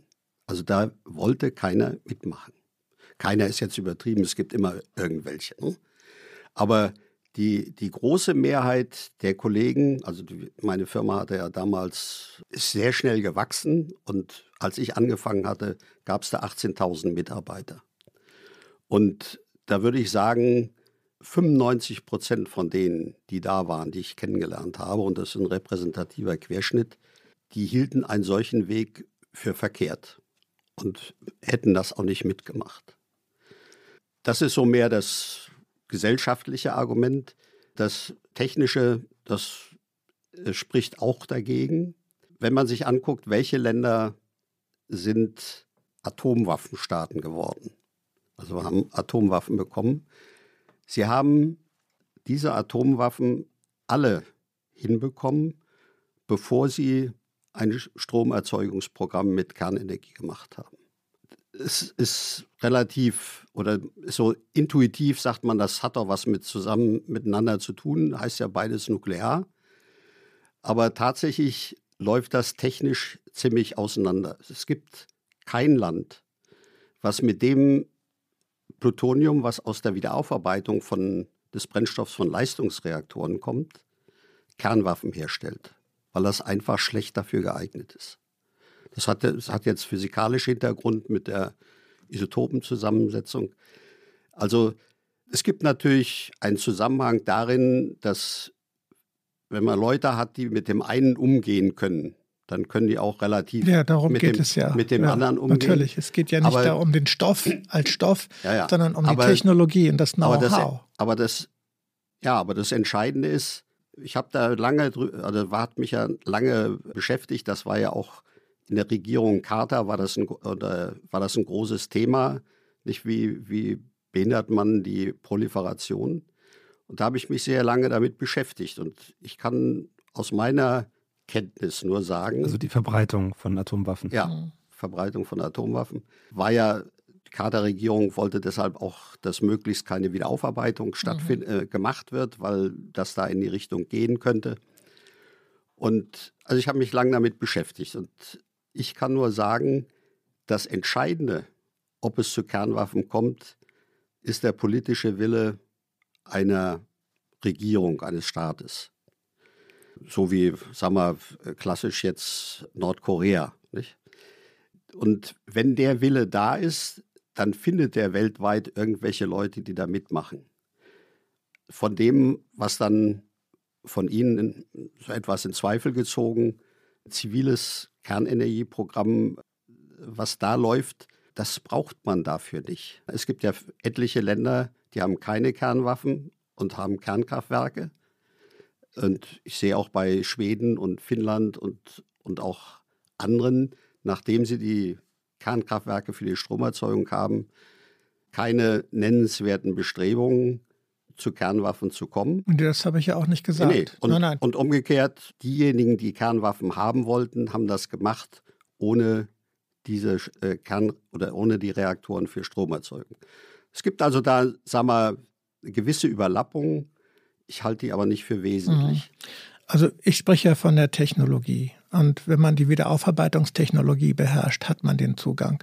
Oder bei der Urananreicherung genau das Gleiche. Ja, wir haben ja auch eine Urananreicherungsanlage in Deutschland, die vom Atomausstieg ausgenommen ist. Und das sind so unsere Reibepunkte. Ich habe nicht gesagt, dass das Plutonium, was angefallen ist und was in Hanau oder im Bunker gelandet ist, ja gebunkert wurde, um die Atomwaffenproduktion in, in, in Deutschland anzukurbeln, weil da gab es natürlich zu viel internationale Beobachtung. Ja, das war ja klar, dass das nur in so einem europäischen Verbund hätte möglich sein können. Und das war die Idee von Franz Josef Strauß. Wissen Sie eigentlich, was aus dem Plutonium wurde, was in, im Hanauer ja. Bunker 2004 ausgeräumt wurde? Es wurde ja in die USA verbracht. Nein, nicht in die USA. Nein? Nein. Dann klären Sie mich auf, dann lerne ich jetzt. Also der Bunker war ja das Bundesplutoniumlager. Mhm. Und das war in dem, der Bunker gehörte aber Siemens. Mhm. Ich gehörte ab Anfang der 90er Jahre bis Anfang der Nullerjahre zu einer Arbeitsgruppe, die sich um Hanau da auch kümmern musste. So, und dann nach 2000, also nach der Vereinbarung, wir steigen da aus, Wiederaufarbeitung gibt es nicht mehr und den schnellen, das war ja, was da lagerte, war im Wesentlichen ja der Kern für den schnellen Brüter in Kalka, der ja auch nicht mehr kam, wollte Siemens natürlich das Plutonium da los sein oder raushaben. Weil Siemens wollte ja diesen, diesen Bunker da beseitigen. Und das war jetzt ein großes Problem, weil der Kalka-Kern, der war ja schon alt, also da schon 20 Jahre alt. Und da findet ja ein Prozess statt, dass das Plutonium 241 in Americium 241 zerfällt, mit Halbwertszeit 14 Jahre.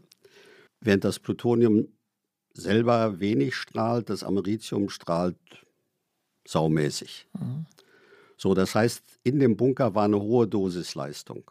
Und Siemens wollte nun nicht die Arbeiter dieser Dosis aussetzen. Es sind beim Tritin mehrfach Anträge gestellt worden, wie man das dem damaligen Umweltminister, mhm. damaligen Umweltminister, wo man das Plutonium hinbringt. Also mit Bahn oder Schiff, am besten mit Schiff. Und das wurde immer abgelehnt. Und dann ist, hat also Siemens den Bunker leergeräumt von, von allen Siemens-Sachen. Mhm. Und irgendwann, es muss so etwa 2004 gewesen sein, hatte Siemens seine Sachen da abgewickelt. Und dann hat man etwas symbolisch Herrn Trittin auf den Schlüssel gelegt und hat gesagt, wir sind da fertig, hier hast es, das Plutonium ist noch drin, da kannst du dich jetzt drum kümmern. Und dann war innerhalb von drei Wochen, drei oder vier Wochen, war eine Genehmigung da, ich glaube sogar auf dem Luftwege, das Plutonium nach Downray in Schottland zu bringen. Mhm. Da ist es also gelandet. Ja. Äh, und dann unter der, äh, das kam unter der ja. Bedingung, wir dürfen darüber aber nicht in der Presse berichten. Mhm. Also Wunsch von dem damaligen Umweltminister ja. Trittin eingesetzt. Und wurden dann beim Transport Arbeiter dem, der Strahlung ausgesetzt? Ja, aber das natürlich, wir haben überall Strahlung, aber das war gering gegen das, was die Arbeiter, die das Lager intern da demontiert mhm. haben, was die da abbekommen haben. Ne? Das war also die haben es abbekommen. Ja. Wir haben jetzt schon so ein paar der Felder angerissen. Wir sind weit in der Vergangenheit gewesen. Ich finde, es war ein sehr interessantes Gespräch bisher. Wir sind aber jetzt ja in einer ganz besonderen Situation. Wir haben einen Krieg, einen russischen Angriffskrieg in der Ukraine, der das ganze, die ganze Diskussion um die Energieversorgung Deutschlands komplett neu belebt und auch die Diskussion, wegen der wir hier sind heute, nämlich die Diskussion um die Atomkraft. Mhm. Eine Frage, die wir im ersten Teil, Jana und ich uns gestellt haben, ist, und das ist vielleicht auch die Frage unseres Podcasts, war der Atomausstieg falsch, wenn wir jetzt sehen, dass wir möglicherweise auf diese Atomenergie angewiesen sind?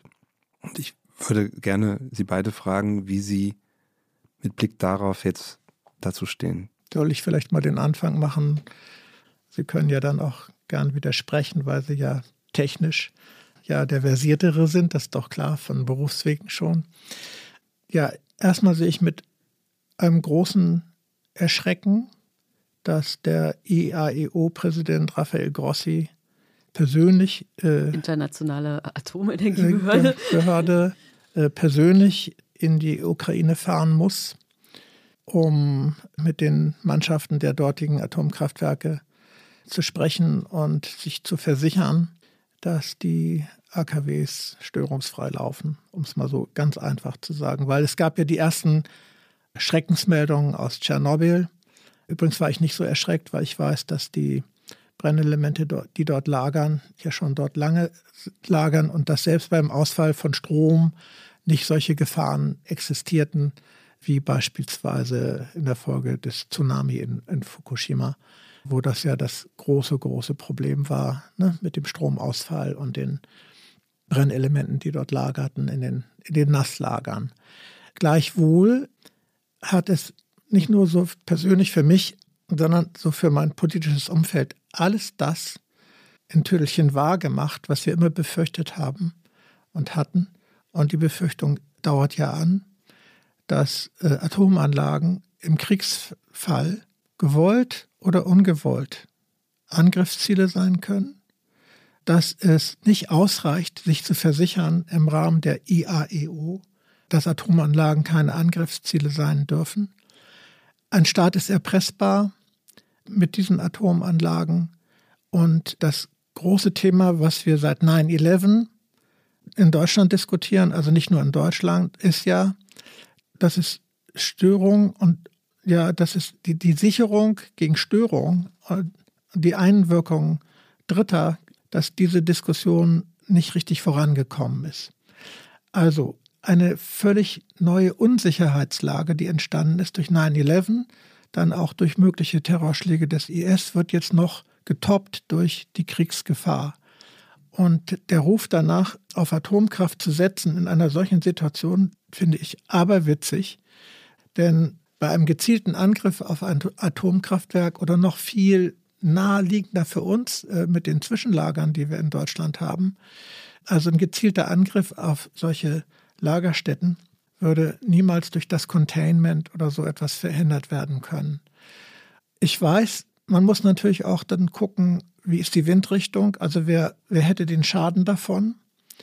Aber wenn jemand auch an der Stellschraube spielen kann, dass Atomwaffen eingesetzt werden, wie das man bei Putin unterstellen kann, dann kann man auch nicht ausschließen, dass Atomanlagen Angriffsziele werden können. Das ist das eine. Das zweite, wenn es um die energiepolitische Diskussion geht, da wird, glaube ich, ganz viel mit Desinformation gerade gearbeitet. Die, die Menschen werden ein bisschen falsch informiert aus meiner Sicht. Also ich habe mir mal angeguckt. Von, von, wem? Ich kann nicht sagen von staatlichen Stellen, weil Robert Habeck und Steffi Lemke, also die zuständigen Ministerinnen, die wir gerade in der Bundesregierung haben, in der Ampel, hm, spielen dieses Spiel nicht mit. Aber wenn ein Herr Söder sagt, also man müsste die letzten drei Reaktoren weiterlaufen lassen, also darum geht es ja gerade vielleicht verkürzt äh, in, in, in der Eingangsfrage von Ihnen, Herr Feigle. Wenn das sozusagen immer in Verbindung mit Gaslieferimporten, Exporte, Stopp und so weiter diskutiert wird, wird ja etwas ganz Simples unterschlagen. Also es gibt für mich zwei ganz wichtige Argumente, die gegen den weiter, die weitere Nutzung der Atomkraft gerade jetzt sprechen. Einmal ist es keine Substitution für die Gasimporte. Und das Zweite, Atomanlagen sind nicht wirklich gesichert gegen Einwirkungen Dritter, wie das immer so schön heißt. Dabei habe ich noch gar nicht das Terrorargument im Vordergrund, weil wir reden ja gerade von dem Kriegsfall. Aber wenn es um die Möglichkeit ginge, um, um Terrorschläge abzu, abzuwehren, sind vor allem die Zwischenlager die vulnerablen Punkte. Gut, diese zwei Teile, einmal die, die Kriegssituation und dann die Frage, was bedeutet das in der Energieversorgung. Hm? Kriegssituation ist natürlich so eine Frage, die man nicht allein wissenschaftlich beantworten kann, weil ja die Frage, wie, wie hat, hat einer Motive, sowas zu machen, ist nicht eine Frage, die man wissenschaftlich beantworten kann. Aber die Frage ist eigentlich immer schon in der Diskussion gewesen seit den 70er Jahren. Also in Deutschland haben wir darüber geredet, die Kernkraftwerke gegen Flugzeugabsturz auszulegen. Das war damals, wie soll ich sagen, plausibel, weil da so viele Starfighter vom Himmel gefallen sind in den 70er Jahren. Und ich weiß aber von intern, nicht, dass immer dahinter steckte der Gedanke, eigentlich geht es um terroristische Einwirkung mhm. und um Kriegseinwirkung. Ja. Und das hat in, speziell in Deutschland zu einem Programm geführt, diese Kernkraftwerke, die ab Mitte der 70er Jahre gebaut wurden, besonders gegen Einwirkungen von außen, das, und das nicht nur Erdbeben, sondern eben auch Einwirkungen Dritter, äh, zu schützen. Nicht? Man hat dann, um da immer weiterzukommen, hat man dann gesagt, der Starfighter, der ist ja viel zu klein, das ist nichts. Nehmen wir die Phantom, die also wesentlich schwerer und schneller war im Absturz. Und obwohl die nicht so viel runtergefallen sind, man hat also diese Auslegung da immer weitergetrieben. Und da kann ich jetzt also das, die terroristische Seite damit auch abräumen. Ich war ja bis Ende des Letz letzten Jahres in der, in der Reaktorsicherheitskommission. Und wir hatten nach äh, Fukushima, wo wir angeregt hatten, Robustheitsanalyse zu machen, zu sagen, wie kann man rauskriegen, was die Anlagen abkönnen und wie kann man das, den Schutz dann unter Umständen noch ergänzen, haben wir sehr systematisch das untersucht mit dem Ergebnis, dass die später gebauten Kernkraftwerke in Deutschland auch den Absturz von einem A340-600, das ist also der mhm. Den Airbus. Überlebt. Nicht? Also man kann hinterher nicht gebrauchen, aber man, man erreicht, dass, dass also eine nennenswerte Freisetzung in die Umgebung, also eine bedrohliche Freisetzung in die Umgebung nicht passiert. Das ist also etwas, was speziell für die Situation in Deutschland gilt. Das gilt in anderen Ländern nicht so. Das hat man gemacht und hat dabei natürlich immer im Kopf, auch die, die Kriegssituation im Kopf gehabt, aber nicht in der Öffentlichkeit diskutiert. Da wurde von der Politik gesagt, also das sowas wollen wir nicht öffentlich diskutiert haben. Und da, es war klar, dass damit auch die Anlagen gegen, sagen wir, normalen, sagen wir, Panzerartillerie oder sowas damit geschützt sind. Natürlich, wenn bis hin, was Sie angesprochen haben, wenn einer eine Atombombe draufwirft, dann äh, ist, ist das passiert. Naja, ne? wir wollen ja nicht so. Minus aber, mal minus aber da, da war dann natürlich äh, die Überlegung auch, die Einschätzung, da, aber da bin ich nicht Fachmann, nicht? Das, aber das, da hat es Analysen gegeben, dass gesagt wurde, die Russen haben gerade in ihrem dicht bevölkerten Landesteilen oder dichter bevölkerten, ist immer noch dünner als bei uns, haben die Kernkraftwerke stehen, die wesentlich weniger geschützt sind als unsere.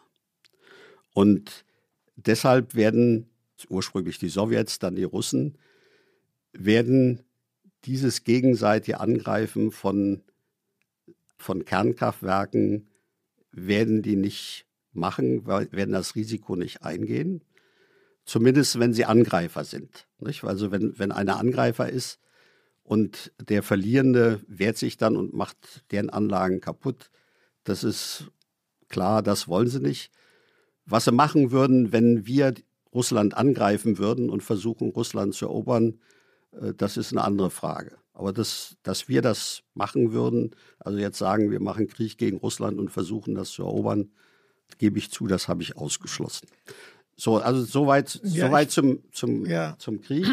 Genau, jetzt, jetzt nochmal zu der, zu der Energieversorgung. Ja, also es gibt zum Beispiel auf einer Website, heißt glaube ich äh, Strombilanz oder Elektrizitätsbilanz, ich kann Ihnen, kann Ihnen das schicken, wo kontinuierlich aufgezeigt wird, sagen wir alle drei Stunden aktualisiert, aus welchen Energiequellen kommt die Stromversorgung in Europa für die verschiedenen Länder.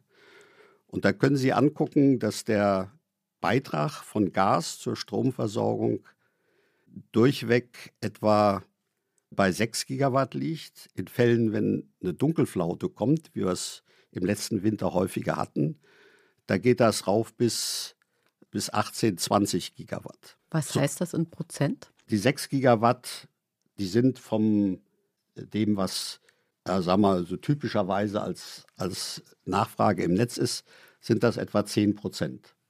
Und die vier vorhandenen Kernkraftwerke, die haben ja zusammen eine Leistung von etwa 5000 Megawatt. Drei, drei. Also die letzten drei. Die letzten drei haben zusammen 5000 Megawatt, mhm. knapp 5000. Mhm. Ne? Und nee, 5,1, äh, also wenn sie voll gefahren werden. Das heißt, die könnten einen erheblichen Teil dessen vom, vom Gas, was in die Stromversorgung geht, könnten die ersetzen. Beziehungsweise, wenn man sie die jetzt Ende des Jahres abschalten, dann wird das ersetzt durch verstärkten Gaseinsatz oder und durch verstärkten Braunkohleeinsatz. Also das ist die, mhm. die Alternative, die man hat. Übrigens ein Hoffnungszeichen. In dem ersten Quartal dieses Jahres haben wir nach Frankreich Strom exportiert. Und zwar genau in dem Umfang, was Sie da gesprochen haben, von, von, von der Leistung der drei AKWs, die wir noch haben, weil die Franzosen mit ihren 58 AKWs ein großes Problem haben, nämlich das Überalterungsproblem. Also es sind, glaube ich, 30 AKWs in Frankreich nur am Netz. Ja, aber jetzt, jetzt weichen Sie aus. Ne? Nee, ich weiche nicht aus. Ich Doch. will Ihnen sagen, ein Hoffnungszeichen ist, dass so viel an regenerative Energie jetzt schon erzeugt wird, dass wir im ersten Quartal dieses Jahres äh, den Franzosen aus ihrer Patsche helfen konnten mit ihrem Atomstrom. Teilweise. Ich, das ist ja das Problem bei den Regenerativen, dass ich, wenn ich viel Sonne und viel Wind habe, habe ich viel. Wenn das nicht da ist, habe ich nicht viel. Ne?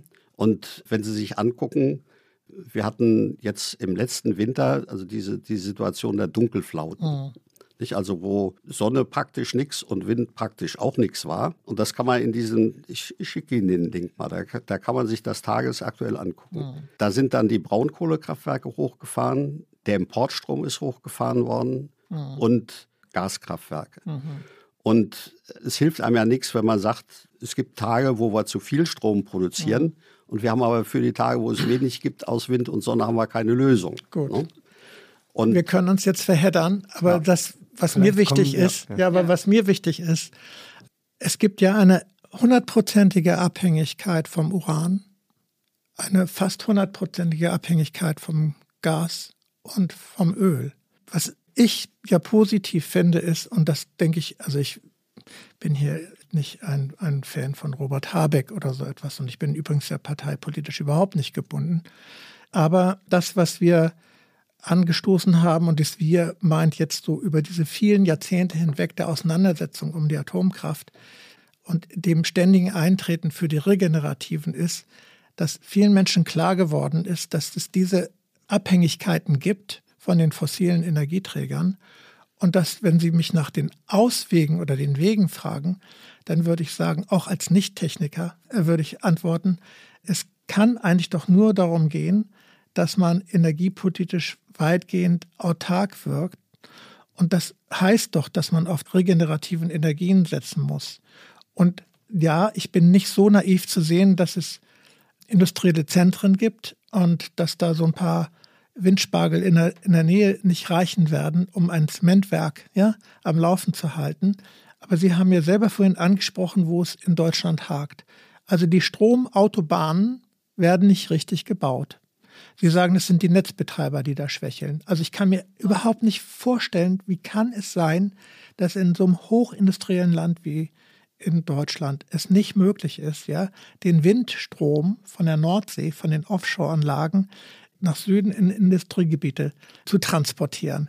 Wie kann es sein, 26 oder 27 sollen erst diese Stromautobahnen fertig werden? Und Sie haben das schon vorhin angedeutet, das liegt dann wieder an, an meinem Umfeld, dass die Leute sagen, sie wollen diese Kabel nicht. Aber es gibt ja diese inzwischen längst diese Kompromisse, dass man diese Erdkabel verlegt und so weiter und so fort.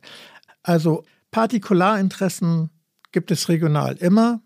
Aber die Auseinandersetzung um die Atomkraft, da geht es nicht um Partikularinteressen. Da geht es um eine Hochrisikotechnologie, da geht es um den Uranabbau, es geht um die ungelösten, bisher ja. nicht richtig gelösten Fragen der Endlagerung.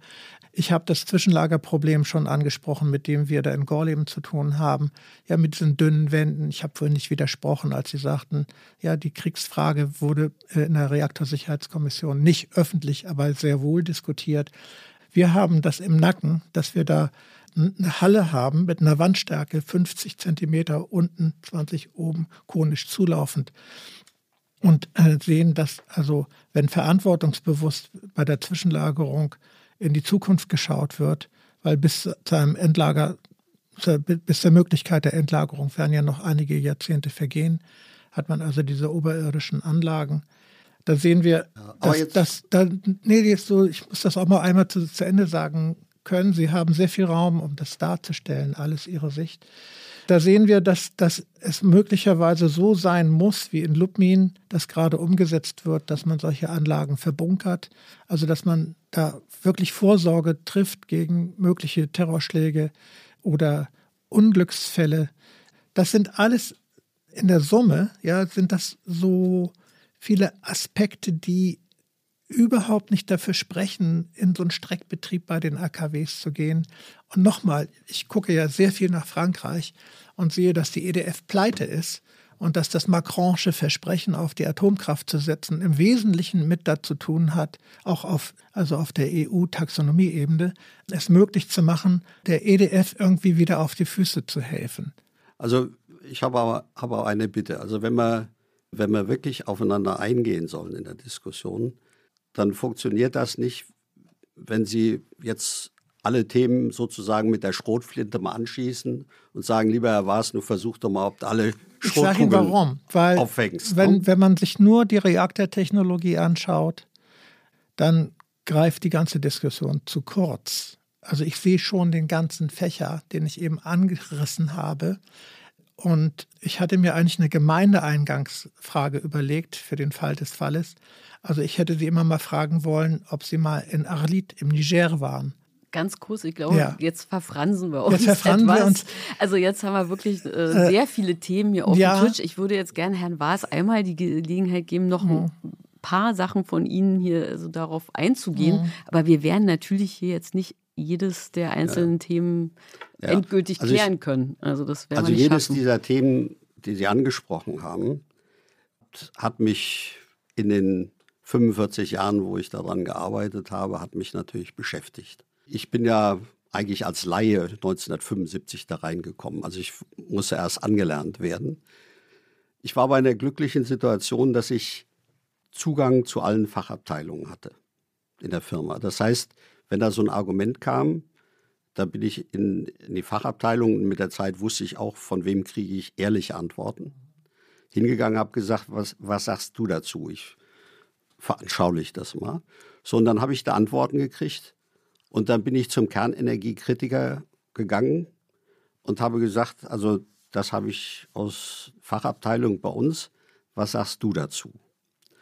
Und dann gab es meist irgendwelche Antworten und dann bin ich mit denen wieder nach innen gegangen und habe gesagt, so, das ist die Antwort gewesen. Und das habe ich bei den wichtigen Themen iterativ gemacht, bis ich gemerkt habe, welche Seite fängt an zu mogeln. Es war nicht immer dieselbe Seite. Ne?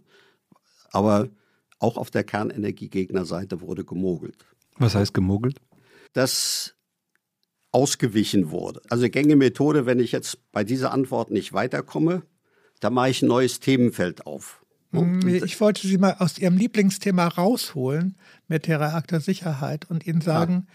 dass, ja. wie wir vorhin bei dem Thema so Atombombe und den Zusammenhang mit der Nukleartechnologie und unseren Ängsten, die wir hatten, als es um die Plutoniumfabrik ging, äh, wollte ich Sie mal rausholen aus Ihrem großen Thema Reaktortechnologie, Versorgungssicherheit und so weiter, um zu sagen, dass es zu schmalspurig ist, das nur so zu diskutieren. Einver, einver, mal, einver, mal, einverstanden, aber. Ja, äh, äh, ich sage mal, ich möchte mal anknüpfen an, an den Anfang des Gespräches, weil Sie etwas sehr aus, aus, mein, aus meiner Sicht sehr Interessantes und Kluges gesagt haben am Anfang, dass es letztlich um die Frage geht, wie wollen wir leben? Also welche Risiken nehmen wir dann in Kauf dafür, dass wir so leben wollen, wie wir leben wollen? Und da hatte ich Ihnen gesagt, ja, ich habe ein anderes Lebensmodell und hatte den Degrowth-Gedanken genannt oder sowas, ja.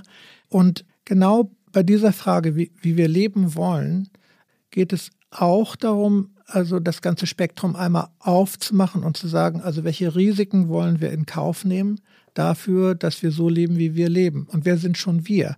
Das, das ist eine falsche Erzählung, weil es gibt große soziale Unterschiede, große Brechungen auch in diesem Land und es gibt eben Firmen, die an der Nutzung der Atomkraft verdienen und ihre Profite einfahren. Und deshalb habe ich eben so ein bisschen böse gesagt, ja, waren Sie mal in Arlit im Niger? Da würden Sie vielleicht diese Fragen ganz anders beantworten, weil dafür, dass wir hier einen Wohlstand haben, sage ich jetzt auch mal so vereinfacht, gibt es Menschen in anderen Teilen dieser Welt, die dafür ja sich krumm machen müssen und auch darunter leiden müssen. Also Stichwort Uranabbau. Ich habe mir gerade noch mal angeguckt den Uranatlas in der neuesten Ausgabe. Leider gibt es den nur in Französisch bisher. Und da spielen alle diese Fragen eine ganz wesentliche Rolle. Also unser Wohlstand, den wir hier haben, ja, verdienen wir ne, genießen wir, weil in anderen Teilen dieser Welt Menschen leiden. Ja. Also so. Und der Uranabbau ist für mich ein ganz zentraler, wichtiger Punkt. Also da gibt es schwere Störfälle. Ja, Church Rock beispielsweise. Jetzt haben wir wieder ein Thema, ein neues ja, nein, Thema. Nein. Ne? Also, ich muss ja irgendwie also, das mal also so, so darstellen können, genau. dass, dass es klar wird, ja, das ist ja, bei der Frage der Hochrisikotechnologie. Das richtig, aber nicht vielleicht, nur um die vielleicht können wir jetzt geht. mal einmal, sozusagen, mhm. glaube ich, können wir beide konstatieren für Sie beide. Sie wollen eigentlich beide darüber nachdenken oder haben darüber nachgedacht, wie wir eigentlich leben wollen. Und vielleicht können Sie in dem Sinne jetzt auch einmal so ein bisschen darauf ja. antworten, Herr Waas. Okay, aber mhm. zwei, zwei Dinge muss ich schon noch sagen. Ich rede natürlich über den Kernkraftwerksbetrieb deshalb, weil aus meiner fachlichen Kenntnis ich sage, das ist das eigentliche Risikopotenzial. Und die an, anderen Dinge, die Sie ansprechen, das oder relativiert gegen den Kernkraftwerksbetrieb, rückt eigentlich nach hinten. So, das ist das eine. Aber ich kann zu diesen ganzen Punkten nur brauchen wir dann bis Mitternacht. Mhm. Kann ich Antworten geben. Aber weshalb ich gesagt hatte, man sollte offen darüber reden, das sind jetzt zwei Punkte. Einmal was zu Ihnen. Sie sprechen das mit dem Uranabbau an und die Probleme, die es dabei gibt, die sehen Sie richtig. Man kann jetzt darüber diskutieren, in welcher Umgebung ist das und welche Probleme gibt es da. Nur es wäre doch blauäugig zu glauben, dass bei dem, was Sie jetzt regenerative Energien nennen, dass da das Problem nicht auftreten würde. Nicht, Sie reden, wir, wenn Sie sich mal von Agora oder wem auch immer diese ganzen CO2-frei 2045 oder 2050 angucken. Nicht, da ist, ist ein großes Thema, wir brauchen Speicherkapazität. Mhm.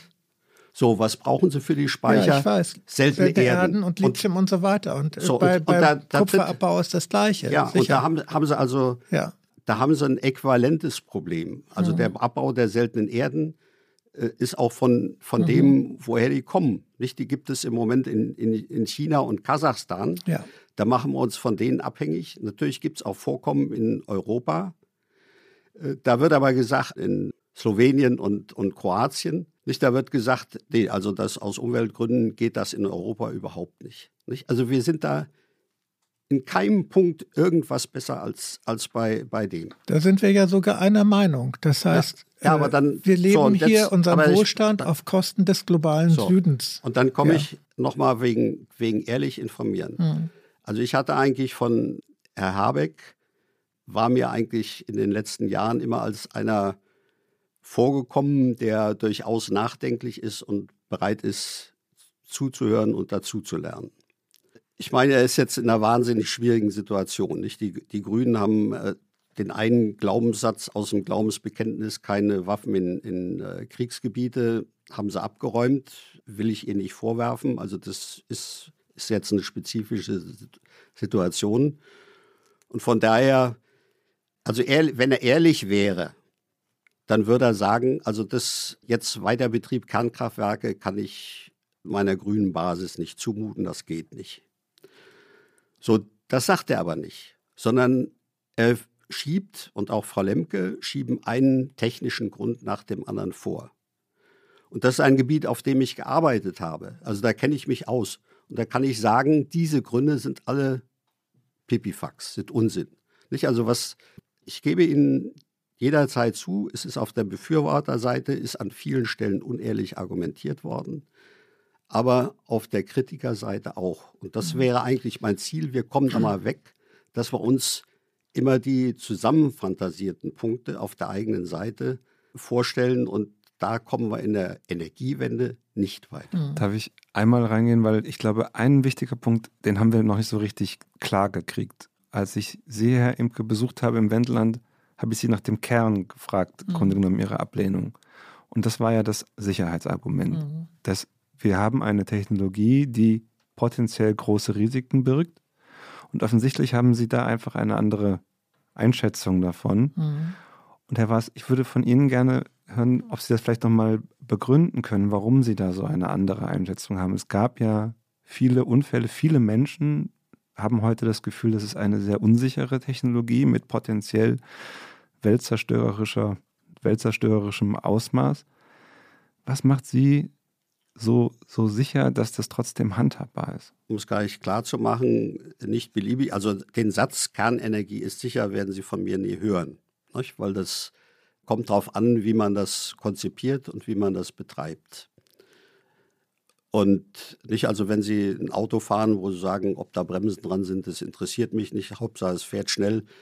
Das ist was, also geht auch nicht. Ne? Also so kann, so kann man Kernenergie auch nicht betreiben. So, was macht mich da, da sicher? Natürlich gehört da einmal dazu, ich habe die Kernenergie nicht über die Leute kennengelernt, über die Herr Emke sie kennengelernt hat.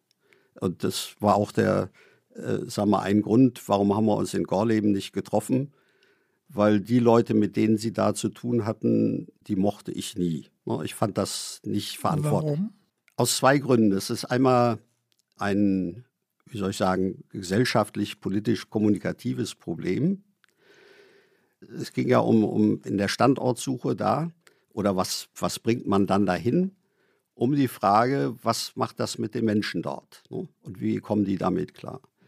Also die Bereitschaft, dazu zu hören bei den Leuten vor Ort, habe ich bei diesen Vertretern der DWK nie gesehen. Ja, Deutsche Gesellschaft Deutsche zur Wiederaufarbeitung von Kernbrennstoff. Kernbrennstoff nicht? Und Wir haben uns sehr früh mit diesen Risikostudien auseinandergesetzt und gemerkt, das gibt nicht nur eine Meinung und es gibt sogar Widersprüche. Und natürlich haben wir aus den Widersprüchen das herausgesogen, was uns passte. Natürlich, ja, hat man sich da argumentativ irgendwie so, so, so auch die Unterstützung organisiert.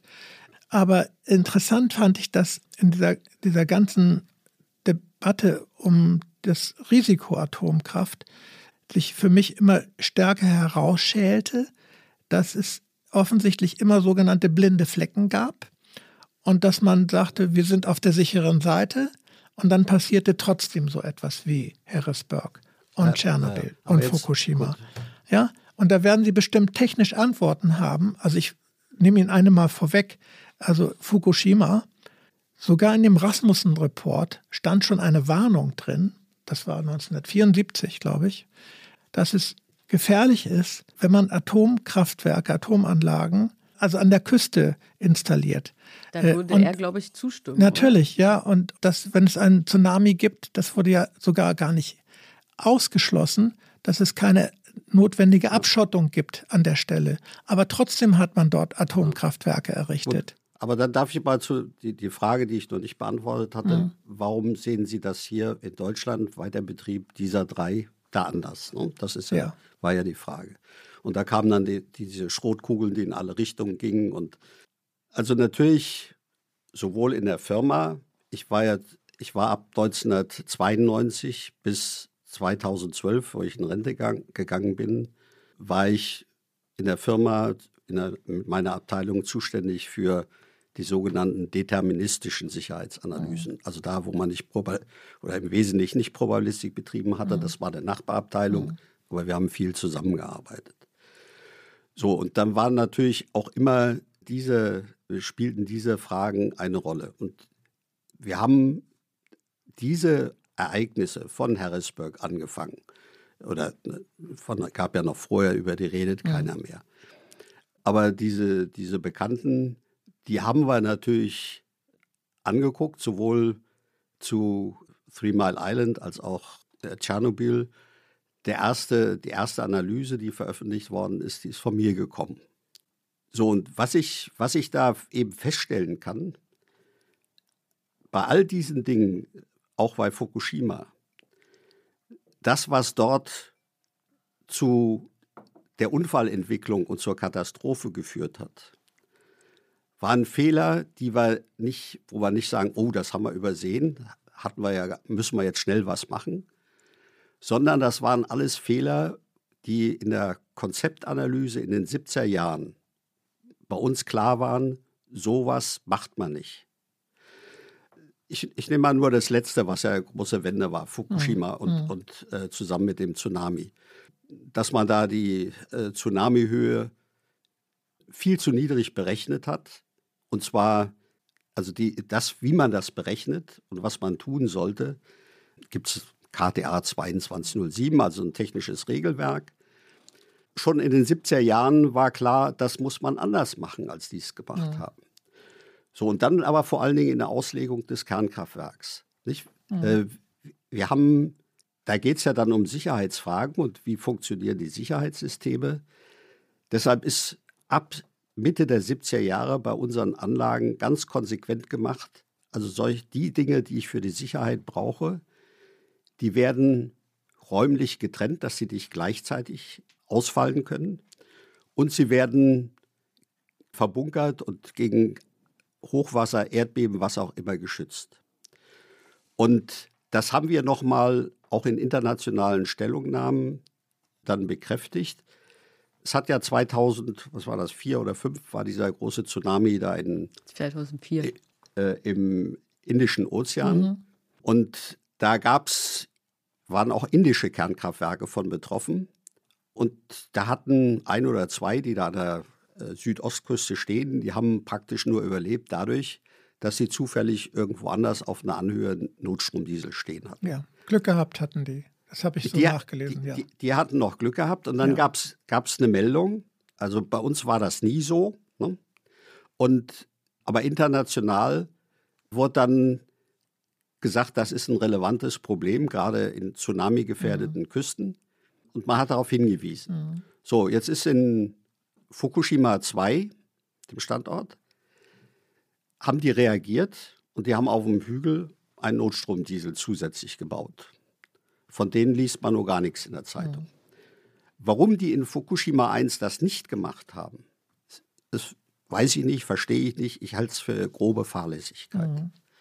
So, jetzt ist, können wir das diskutieren, wenn sowas in Japan passieren kann, kann das nicht auch bei uns so laufen. Mhm. Aber was ich eben feststellen kann, alle die Ereignisse, die ihr, die, ich sage jetzt mal so, die ihr immer aufzählt aus dem Ausland, da können wir bei allen zeigen, den Fehler, den haben wir vorher gesehen und der ist abgedeckt worden. Wir bleiben also nur noch bei der Diskussion.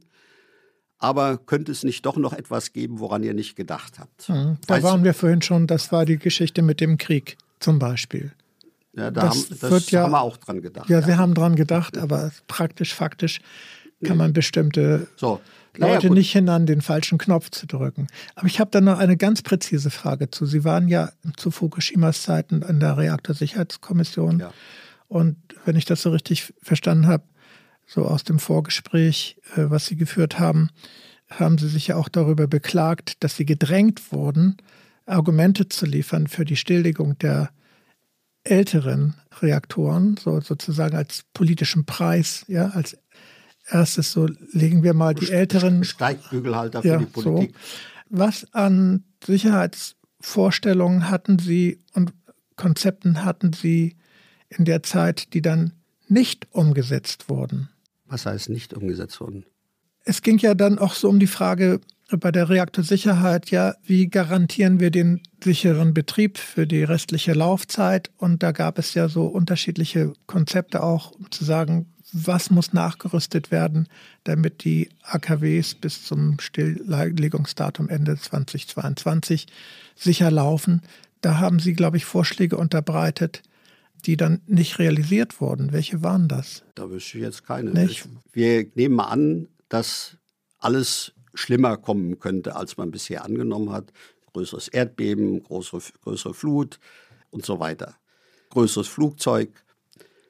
Was kann man tun, damit die Anlagen mit den Reserven, die sie sowieso schon haben, gibt es da noch Ergänzungen, wo wir sagen können, okay, da ist so eine, so eine kleine Lücke, nicht also wie das, wie das Blatt auf dem Rücken von, von Siegfried. Was kann man da tun, dass auch wenn da was deutlich Schlimmeres kommt, also doppelt so starkes Erdbeben kommt oder doppelt so hohe Flut, dass die Anlagen damit überleben können. Also überleben können heißt in dem Fall, dass gravierende Auswirkungen in der Umgebung verhindert werden. So, und das sind wir systematisch durchgegangen. Und bei den drei Anlagen, die jetzt noch laufen, das sind ja die, die jüngsten, da war eigentlich relativ wenig zu ergänzen. Da gab es also von, von der Hardware ganz wenige Punkte. Und der überwiegende Teil war, dass man sagte, naja, man muss das erkennen, was da ist und muss dafür organisiert haben, dass andere Möglichkeiten, die man hat, hinreichend schnell genutzt werden. Waren, mussten dann so Prozeduren entwickelt werden. Und das haben wir gemacht. Also diese Konzepte haben wir vorgeschlagen oder die Punkte, wo man was tun sollte. Das ist dann diskutiert worden und die Betreiber haben sich auch bereit erklärt, das umzusetzen und wir haben das verfolgt, dass es umgesetzt wird. Also wir haben uns berichten lassen und von daher wissen wir, also auf jeden Fall jetzt mal die Anlagen, die jetzt noch laufen, auch die, die im letzten oder jetzt vorletzten Jahr abgeschaltet worden sind, dass diese Maßnahmen komplett umgesetzt worden sind. Wir müssen, glaube ich, langsam so ein bisschen zum, zum Schluss kommen. Und ähm, ich glaube, was wir schon gemerkt haben, ist, dass Sie auf sehr vielen Gebieten sehr unterschiedlicher Meinung sind und auch, glaube ich, bleiben werden. Aber also was Sie beide umtreibt, ist ja einmal dieses, wie wir eigentlich leben wollen. Und dann würde mich jetzt interessieren, so nachdem Sie ja jetzt miteinander geredet haben, was nehmen Sie denn jetzt mit aus diesem Gespräch? Also haben Sie irgendwas gelernt oder etwas gehört von dem anderen, was Sie noch nicht so wussten und was Sie jetzt mitnehmen?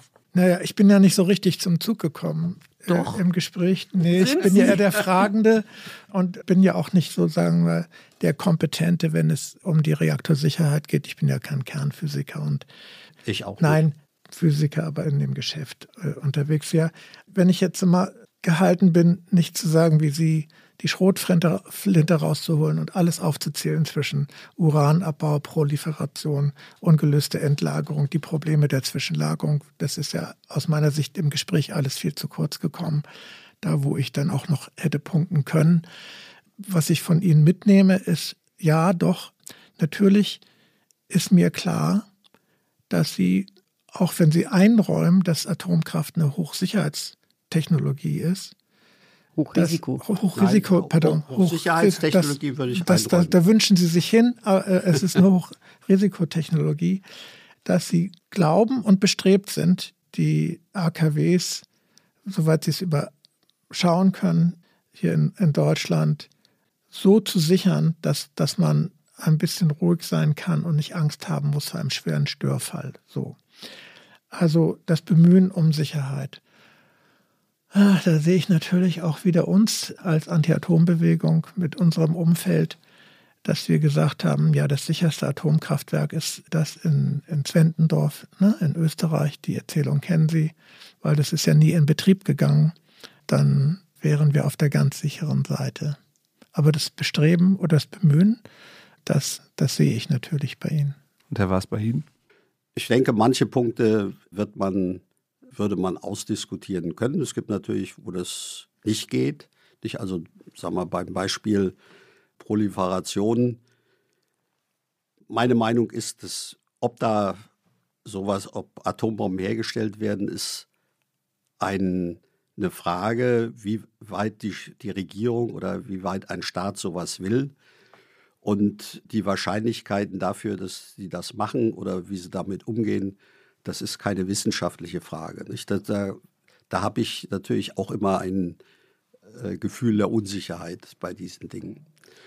Und bei den anderen Fragen ist, ist natürlich so, da muss man sicher länger diskutieren. Ich will mal nur ein, ein ganz, was in, in Deutschland eine ganz zentrale Rolle gespielt hat. Sie haben es eben auch wieder gesagt.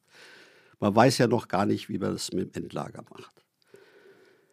Nicht, was ich seit, seit langem erlebe, ist, dass behauptet wird, ich, ich sage jetzt mal plakativ von Ihrer Seite, also äh, von Ihnen habe ich es nicht gehört, aber von der Bundes-, also von der äh, Svenja Schulze, also der ehemaligen Umweltministerin, war das noch Anfang letzten Jahres. Es ist weltweit kein Endlager für abgebrannte Brennelemente absehbar. Ich habe mehrfach darauf hingewiesen, dass in Finnland im nächsten Jahr eins in Betrieb gehen wird. Das wird dann immer unter den Tisch gefallen, oder lässt man unter den Tisch fallen und das halte ich nicht für eine redliche Argumentation.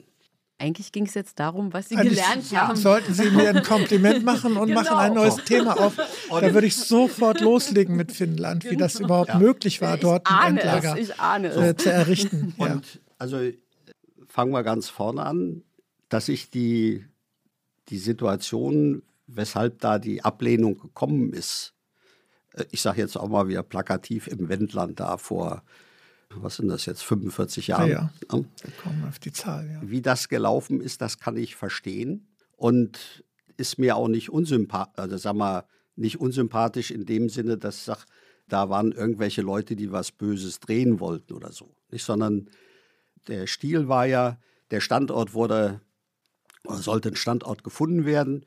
Und dann hat man gesagt, naja, das ist Zonenrandgebiet und die müssen ja froh sein, wenn da Industrie da und so weiter dahin kommt. Und hat sich dann gewundert, dass sie nicht froh darüber waren. ne? Und dann hat man gesagt, also die sind, haben lange Haare oder Das waren Sind- eher die, sind- die Trecker, die wir hatten, ja, ja. ja, Und für die Demonstration. Und dass das also in, äh, Abneigung und Widerstand produziert, das verstehe ich sehr gut. Ob wir wirklich so weit kommen, dass ich könnte mir vorstellen bei Herrn Emke, dass nach längerer Diskussion er auch akzeptiert, es gibt auch auf der anderen Seite Leute, die durchaus verantwortlich darüber gedacht, nachgedacht haben. Also nicht primär ihren Profit und die, diese Störenfriede weg und, und all sowas gesehen haben, äh, sondern ich hatte ja schon mal gesagt vorhin, die Hälfte in meiner Abteilung war im Bund Naturschutz. Die sind eigentlich von der Ökologie da dran gekommen. So, also diese, diese Gedankenwelt, da gibt es parallele Sachen, äh, gibt es Parallelitäten. Und da wäre schon eine Möglichkeit zu sagen, wenn man da länger nachdenklich darüber redet, könnte man da weiterkommen. Und das Ziel wäre natürlich auch, dass man, das ist ja das dringende Problem, wie, wie kommen wir mit der Energieversorgung vernünftig klar, dass wir politisch nicht erpressbar sind und sowas. Das wäre schon der Wunsch, dass man da eine offene Diskussion führt und nicht mehr so die, die Argumentationsbrocken, die man, die so in, in 30, 40 Jahren entwickelt worden sind, dass die dann immer auf den Tisch geworfen werden und wenn, wenn das eine wegargumentierte wird, dann werden fünf andere da auf den Tisch oder Schrotkugeln auf den Tisch gelegt. Nicht, sondern dass man wirklich sagt, was sind die zentralen Punkte, um die es geht und die versuchen wir mal offen und redlich miteinander auszuklamüsern. Mhm. Ich könnte es mir ja vorstellen, aber es. Das ist, also Sie senden eigentlich einen Appell, dass Sie sich demnächst, genau, ja, ja. dass ja, Sie sich demnächst und, wieder äh, treffen und weitersprechen. Und wir haben, was glaube ich sehr, sehr Interessantes gelernt in den vielen, vielen Jahren, dass es also eine Wende und eine Umkehr in den energiepolitischen Fragen immer dann gab, wenn es eine Krise gab. Also wir haben das so gesagt, wenn man in eine Sackgasse fährt, kann es nur eine Wende geben. Und so sehe ich gerade die Situation auch. Und so könnte man vielleicht sagen, wenn es nicht der blöde Krieg wäre, ja, sind wir gerade in einer solchen Sackgasse. Und ich wünsche mir einen Ausweg energiepolitisch, aber ohne Atomkraft, ja. Das ist jetzt ein Dogma. Wir sind am Ende unserer Folge angelangt. Das war mhm. Folge 7 zum Thema Atomkraft. Wir bedanken uns ganz herzlich bei Ulrich Waas und Wolfgang Emke für ihren Besuch. Und wir müssen uns natürlich bei den Kolleginnen und Kollegen von den Pool Artists bedanken, die diese Folge, wie alle anderen Folgen auch, so großartig produziert haben. Und zwar ganz konkret bei Charlotte Steinbach, bei Paula Georgi und Wenzel Bohmeier. Vielen genau. Dank.